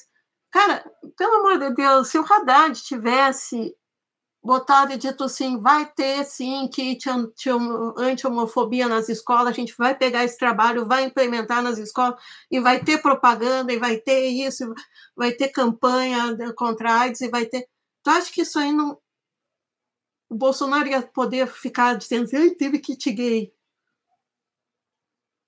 Sabe, se, às vezes a gente uh, teve alguns recuos que Sim. foram feitos, foram escolhas políticas que eu considero que foram infelizes. E que isso ajudou um pouquinho a, a, a fragilizar. Mas se, aquilo, se isso aqui, isso aqui foi, foi o causador, foi o suficiente, não. Tá longe, tá longe. Tá longe, tá muito longe. Porque, assim, tu vai pegar outros governos, e os outros governos fizeram, meteram os pés pelas mãos tantas vezes quanto foi os outros os governos do Dilma, sabe? É, não, isso você falou é muito importante. Isso do. Esses recursos é muito. Acho que todo mundo fica meio sem entender e colabora, né? Pra, pra ficar essa confusão, tipo. E fica essa confusão, e, e, e é uma coisa que é infeliz. Eu tive, assim, ó, pontualmente, eu tive problemas no meu setor, sabe? De ter que chegar. Uh, de secretária de junta botar o dedo no meu nariz porque eu finquei o pé que eu não ia fazer, sabe? Uma, uh, tipo, a gente estava tendo que ceder servidores para outros setores e eu falei que eu precisava de todo mundo da minha equipe, eu não ia ceder ninguém, eu mostrei um tabelão para ela. E aí foi o pessoal da RH, e aí eu fui, mostrei o meu tabelão, e aí eles acabaram pegando de outro setor. Não mexe com a Fernanda, não. E aí, não, a, a secretária de junta passou por mim no corredor e olhou para mim com raiva e disse assim: dessa vez tu se escapou. Então, tipo, tu passa por esses perrengues lá, não é assim, não, não é um, mar de rosas. Não é um mar de rosas. Tinha vezes que assim, ó, tô indo lá, tô indo lá resolver treta, se eu não voltar, foi bom trabalhar com vocês. Então, uh, assim, o pessoal não acerta sempre, o pessoal é falho, o pessoal. Mas, uh, assim, ó, no somar de tudo, foram isso que eu trabalhei como servidora pública três anos na, no estado do Rio Grande do Sul e quatro anos no. Eu sei que sete, quase oito anos são, é muito pouca coisa para quem trabalhou no governo como servidor público. Mas eu vi entrar e sair de governo. E, e nesse ponto, eu, assim, ó, quem está interessado, quem, apesar de todos os erros, apesar de todos os, as, uh, os tropeços, está interessado em resolver o problema do, do povo ali, é um governo da esquerda. Tá. É, isso aí eu posso dizer pela, pelo que eu vi, sabe? Experiência pessoal. Por experiência própria. Por experiência própria. Tanto que eu acabei assim, não sei se o Augusto sabe, eu me filiei em, em 2018 Eu acho que pela mesma razão que a maioria das pessoas se filiou em 2018, que estava assustado com o que estava acontecendo, né? E queria uhum. ajudar de algum jeito. Então, eu, hoje eu estou na setorial do PT de tecnologia e pessoa com tecnologia e na outra setorial de pessoa com deficiência aqui no Rio Grande do Sul. Uh, tentando colocar um pouquinho de acessibilidade na TI e ajudar um pouquinho com TI no pessoal da acessibilidade, no pessoal da, do setorial da pessoa com deficiência. Entendi. Mas e o que a o que a Teresa Campelo, que foi chefe do meu marido, falou numa entrevista uma vez, uh, quando perguntaram para ela se o Bolsa Família corria risco de acabar. Uma política pública tão bem estabelecida, com 10 anos, uh, tão, sabe, redondinha, bem feita, podia acabar. Uma entrevista que ela deu, acho que é para a TV Brasil, ela falou, olha, para a TVT, ela falou, olha, tudo pode acabar. Tudo pode retornar para o ponto que estava. Nada tu tem garantido. Sabe? Tu não tem nada garantido. Tu pode criar raízes, tu pode criar um suporte, tu pode criar uma base, mas nada disso segura que tu vá ter esse direito ou ter esse benefício o resto da tua vida. Ou para sempre. Ou seja, a resposta é a luta sempre. Né? Pois é. Muito bom. Eu acho que a melhor forma é, é passar esse conhecimento adi adiante, sabe? O pessoal fica com vergonha às vezes, fica com, não, não vou contar isso, ou eu vou Teve uma época que a gente não podia nem sair, em 2013, 2014, não podia nem sair de vermelho em Brasília. Sim. Sabe? A gente estava com medo de sair vestindo vermelho. Aleatoriamente, ah, é, não é nem... Aleatoriamente, pegaram criança vestido com roupa da Mini, sabe? A, a coisa atingiu um nível de loucura e a gente estava lá, a gente viu tudo a coisa atingiu um nível de, de insanidade assim que até hoje eu, eu, fico pensando assim, cara, os caras fizeram um muro dividindo a esplanada. Bizarro. Né? Aquilo foi muito bizarro. Aquilo foi muito bizarro. É, eu não consigo nem imaginar, assim. Tipo, faz, tempo que eu não vejo essas imagens, assim, pensar, tipo assim, Não, assim, ó, pra o, tu o, ter ideia, o resultado, aquele, o resultado aquele... desse processo político matou mais de, de meio milhão de pessoas. Pois é. O pessoal fica dizendo pra gente, ah, vocês já viram Não Olhe para Cima? E, eu, e, aí eu e o Thiago, meu marido, olhando assim, não. Pô, vi ao vivo. Dá gatilho. Pô. Dá gatilho. É horrível, aí o, o outro, aquele, o Democracia em Vertigem, da, da Petra Costa, eu fui ver, eu acho que um ano depois, assim, tipo, esse dia eu tô super bem, nada vai Vou me abalar. Aguentar. Hoje eu vou assistir. Porque, sabe, é muito. Tu olha aquilo, tu, tu, tu tá, eu tá, a gente estava lá, a gente viu a coisa, a gente viu a escalada da insanidade, e tu fica assim, meu Deus, sabe? Uh, é, é, é, punk, sabe? Uh, quando a Dilma desceu a, a rampa, assim, ó, eu entrei como técnica lá, eu entrei no cargo de confiança, mas por ter implementado o, o EMAG lá na, e ao, eu entrei, a minha cabeça era técnica, não pensava nem eu, é, eu era aquela que o pessoal chama de isantona, sabe? Nem Sim. esquerda nem direita. tá? E, e eu sei que uma consciência ah. política um pouco maior dessa situação, sabe? Uhum. Mas eu vendo assim, uh, eu estava em casa e eu já tinha sido exonerada, né? Foi em 2016. Eu em casa, olhando o, a Dilma descer a, a, a, a, rampa, e aí a babá das gurias que estava lá sentou do meu lado, as duas sentadas acima do, olhando assim, ela começou a chorar e falou assim, e agora, Fernanda? E eu, eu olhava assim, e agora o que, que eu digo para essa pessoa, né? Porque eu também não sabia. sabe? Uh, eu fiquei assim, uh, o nome dela era Mariana, uh, é Mariana, né? Eu olhando assim, cara, a única coisa que eu pensava assim, eu tenho, a dona Mariana tinha 62 anos, eu só pensava assim, eu tenho que aposentar essa senhora o mais rápido possível antes que aconteça alguma coisa, eu tenho que ver, eu tenho que ver isso, eu tenho que ver aquilo, eu tenho que ver, porque não tá nada certo, sabe? Eu não, tu não tinha o que dizer, eu não tinha Fazer. o que dizer para ela. A gente só ficou sentado, as duas quietas, olhando assim, ela chorando, e eu assim, cara, o que, que a gente vai fazer? Sabe? Uh, que realmente não. Tipo, tu tem uma ideia do que, que vai acontecer, porque tu conhece que tu trabalha no governo, tu conhece essas pessoas que estavam lá, tu sabe o que, que vai acontecer. Eu conheci o Bolsonaro desde 2013. Tá? Uh, tu sabe o que, que vai acontecer. Só que tu tem aquela mísera esperança assim, não, talvez não, não sabe? Talvez não aconteça. Que louco. Você, você imaginava que ele já que ele ia ser presidente em algum momento?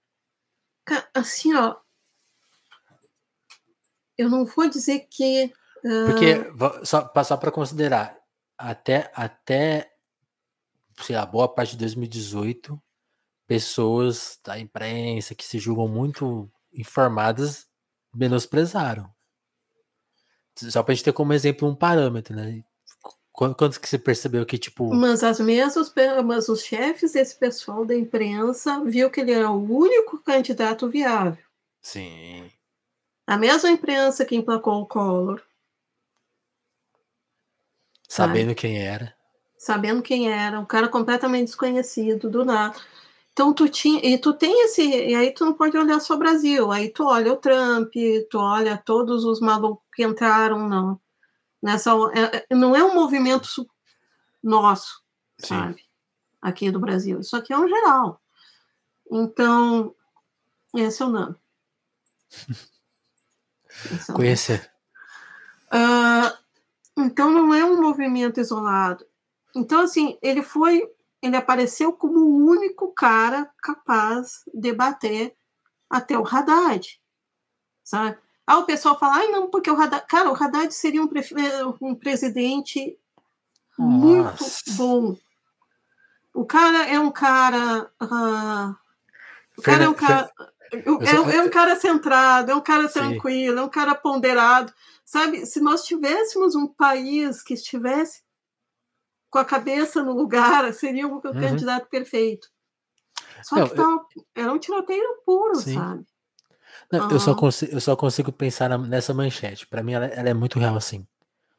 Pandemia. Ma, sei lá, consigo, eu consigo visualizar essa manchete. Pandemia mata 50 mil no Brasil. Genocida.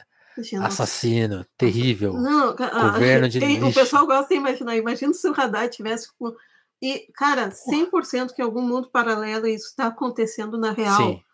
Porque eles não iam. Iam estar tá defendendo cloroquina, iam estar tá dizendo assim, mas por que, que ninguém está dando bola para ivermectina? Sabe? Ia estar tá muito. Uh, mas aí tu vê. Uh, então, assim, ó. É aquela coisa. Eu tinha certeza. Eu tinha quase certeza que o Bolsonaro ia ganhar. Uhum mas eu não queria acreditar nisso. Até.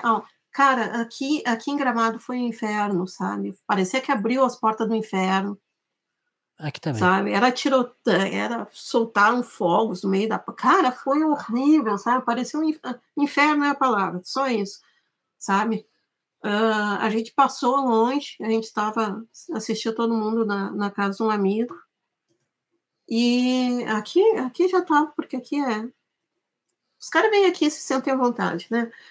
Então, bah, a gente passou longe, foi, foi horrível.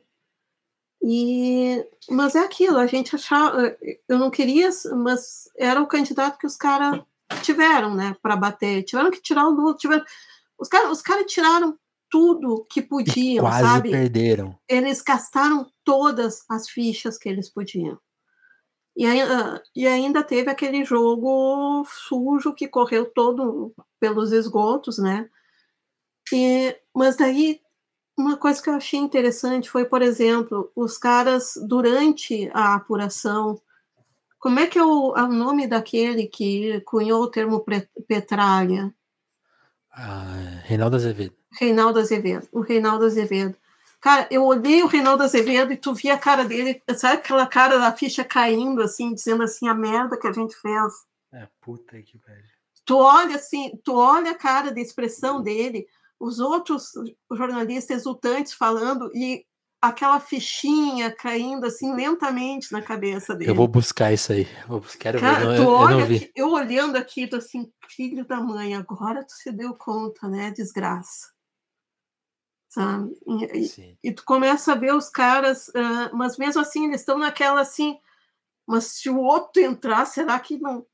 Eh, tem alguma coisa na cabeça dessas pessoas que não tu não consegue abrir eu me lembro aquela, eu não sei se tu leu o livro da A Bolsa Amarela, da Lígia Bojunga. É um não. livro infantil, infanto-juvenil, que tem um galo de briga, um galo de rinha, que o galo só sabe brigar. E aí a guria adota o galo e põe ele dentro da bolsa. Mas, uh, e aí eles descobrem que, na realidade, o cérebro do bicho foi todo costurado e só sobrou livre aquela vontade de fazer rinha, de brigar. A única coisa que o bicho consegue pensar é naquilo. Então, a impressão que eu tenho, às vezes, quando eu vejo essas pessoas, eu lembro desse galo, sabe? Ah. O cérebro foi tão costurado, tão apertado, que a pessoa só consegue pensar numa coisa. É. Mas é, acho que vai acabar em breve. Eu espero, mas é, aí a gente ainda tem outro ah, vendo sim. o que está acontecendo na Argentina, vendo o que está acontecendo nos Estados Unidos, a gente tem um longo caminho pela frente. E tentar, ah, sabe, uh, tentar reconstruir o que foi destruído, tentar botar de volta. Que, e vai ter coisa que foi quebrada que não vai ser consertada. E que a gente vai ter que conviver com isso por muito tempo. Sim, não tem jeito. Desculpa terminar assim. Terminamos. Não tem problema, tava tão tudo para cima. Mas acho que é importante esse recado, porque parece um, uma nota de pesar, mas acho que é, eu acho que é um chamado para atenção, porque. Sim. Como, como eu falei, nem essa superação tá dada. Porque com tudo isso, ainda tem 20 e tantos por cento de aprovação. Então, alguma coisa não está sendo comunicada, alguma uhum. informação está sendo perdida, que a gente tente conversar ou continuar insistindo. Acho que é o que a gente tem para fazer. Sim.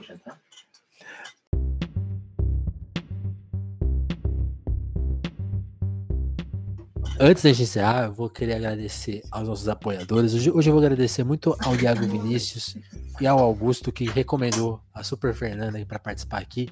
Se você é um apoiador nosso, recomende também seus convidados. Se você é só um mero ouvinte, também recomende que a gente escuta o nosso ouvinte aqui. Traz as pessoas que vocês querem ouvir. E olha que exemplo. Deu... A Fernanda também falou para mim: ah, eu sou muito tímida, eu não vou, eu não vou ter coisa para contar. E ficou aqui duas horas contando altas histórias. Então, pra você ver. Pois é, se, como, se deixa. Como é possível fazer esses. Como é, eu, sempre. Eu, eu, eu, falei para você, eu falei assim. E geralmente quem vem com esses papos é os que mais rende. E não, não deu outra. Então agradecer muito ao Augusto e ao Iago e convidar todos vocês para serem como o Iago e como o Augusto, sejam apoiadores do Telefonemas, porque só assim que a gente permite fazer o Telefonemas do nosso jeito, que é isso, essa conversa aberta, franca, com tempo, para as pessoas se refletirem, para vocês refletirem com a gente. Imagino que se você se deu essa oportunidade, você está aí repensando bastante coisa, espero que isso é, aconteça, porque é isso, né? é um processo que não é automático, não se dá sozinho, depende do seu esforço. Se você tá fazendo parte disso, encarando isso, parabéns, porque acho que é, sei lá, só assim que as coisas se resolvem. Se você não puder ajudar no nosso apoio, tem o QR Code aí do Pix, que já também é um jeito de você dar uma graninha pra gente para apoiar a iniciativa independente. Ser membro do canal aqui no YouTube também é uma possibilidade, tem aí, ó, só clicar, é fácil. O design do YouTube é bem simples, né, Fernando? Então você é bem mais simples do que do Apoia-se uhum. e do Pix. Sabe que do Pix é bom, hein? Pra dar dinheiro é fácil. Pra, é pra, pra, ganhar que é difícil. E se você tiver sem grana, sem, sem, sem possibilidade, você já tá ajudando o projeto independente. Inclusive fica a minha recomendação, não, ajude o projeto independente. Sabe? Na hora que você. Que dinheiro que você separa pra imprensa, não precisa ser o telefonema, mas que seja outro. Em todo caso, qual seja qual for o caso aí, sem grana, ou já está ajudando alguém, compartilha essa conversa, é, faz essa, essa, esse movimento, que acho que é o que ajuda a gente chegar mais, chegar mais longe, com toda certeza. Fer, te agradecer muito por ter colado Eu que agradeço, aqui. obrigada, gente. Eu tô meio com Agora tá batendo a vergonha. Imagina. Tô ficando vermelho. Falou, falou tudo que ah, Adorei muito, Vinícius. Obrigada. Ah, eu que te agradeço e fica mais uma vez meu agradecimento e agradecimento a todo mundo que ficou com a gente até aqui. O telefone vai voltar a qualquer momento com mais um papo nota 10 como esse aqui, gente. Dê like, segue, comenta, curte, compartilha nas redes sociais, vocês sabem. E é isso, a gente volta a qualquer momento com mais um telefonema. Obrigadão. Valeu, Fer. Tchau, tchau, gente. Boa noite. Valeu. Terminou.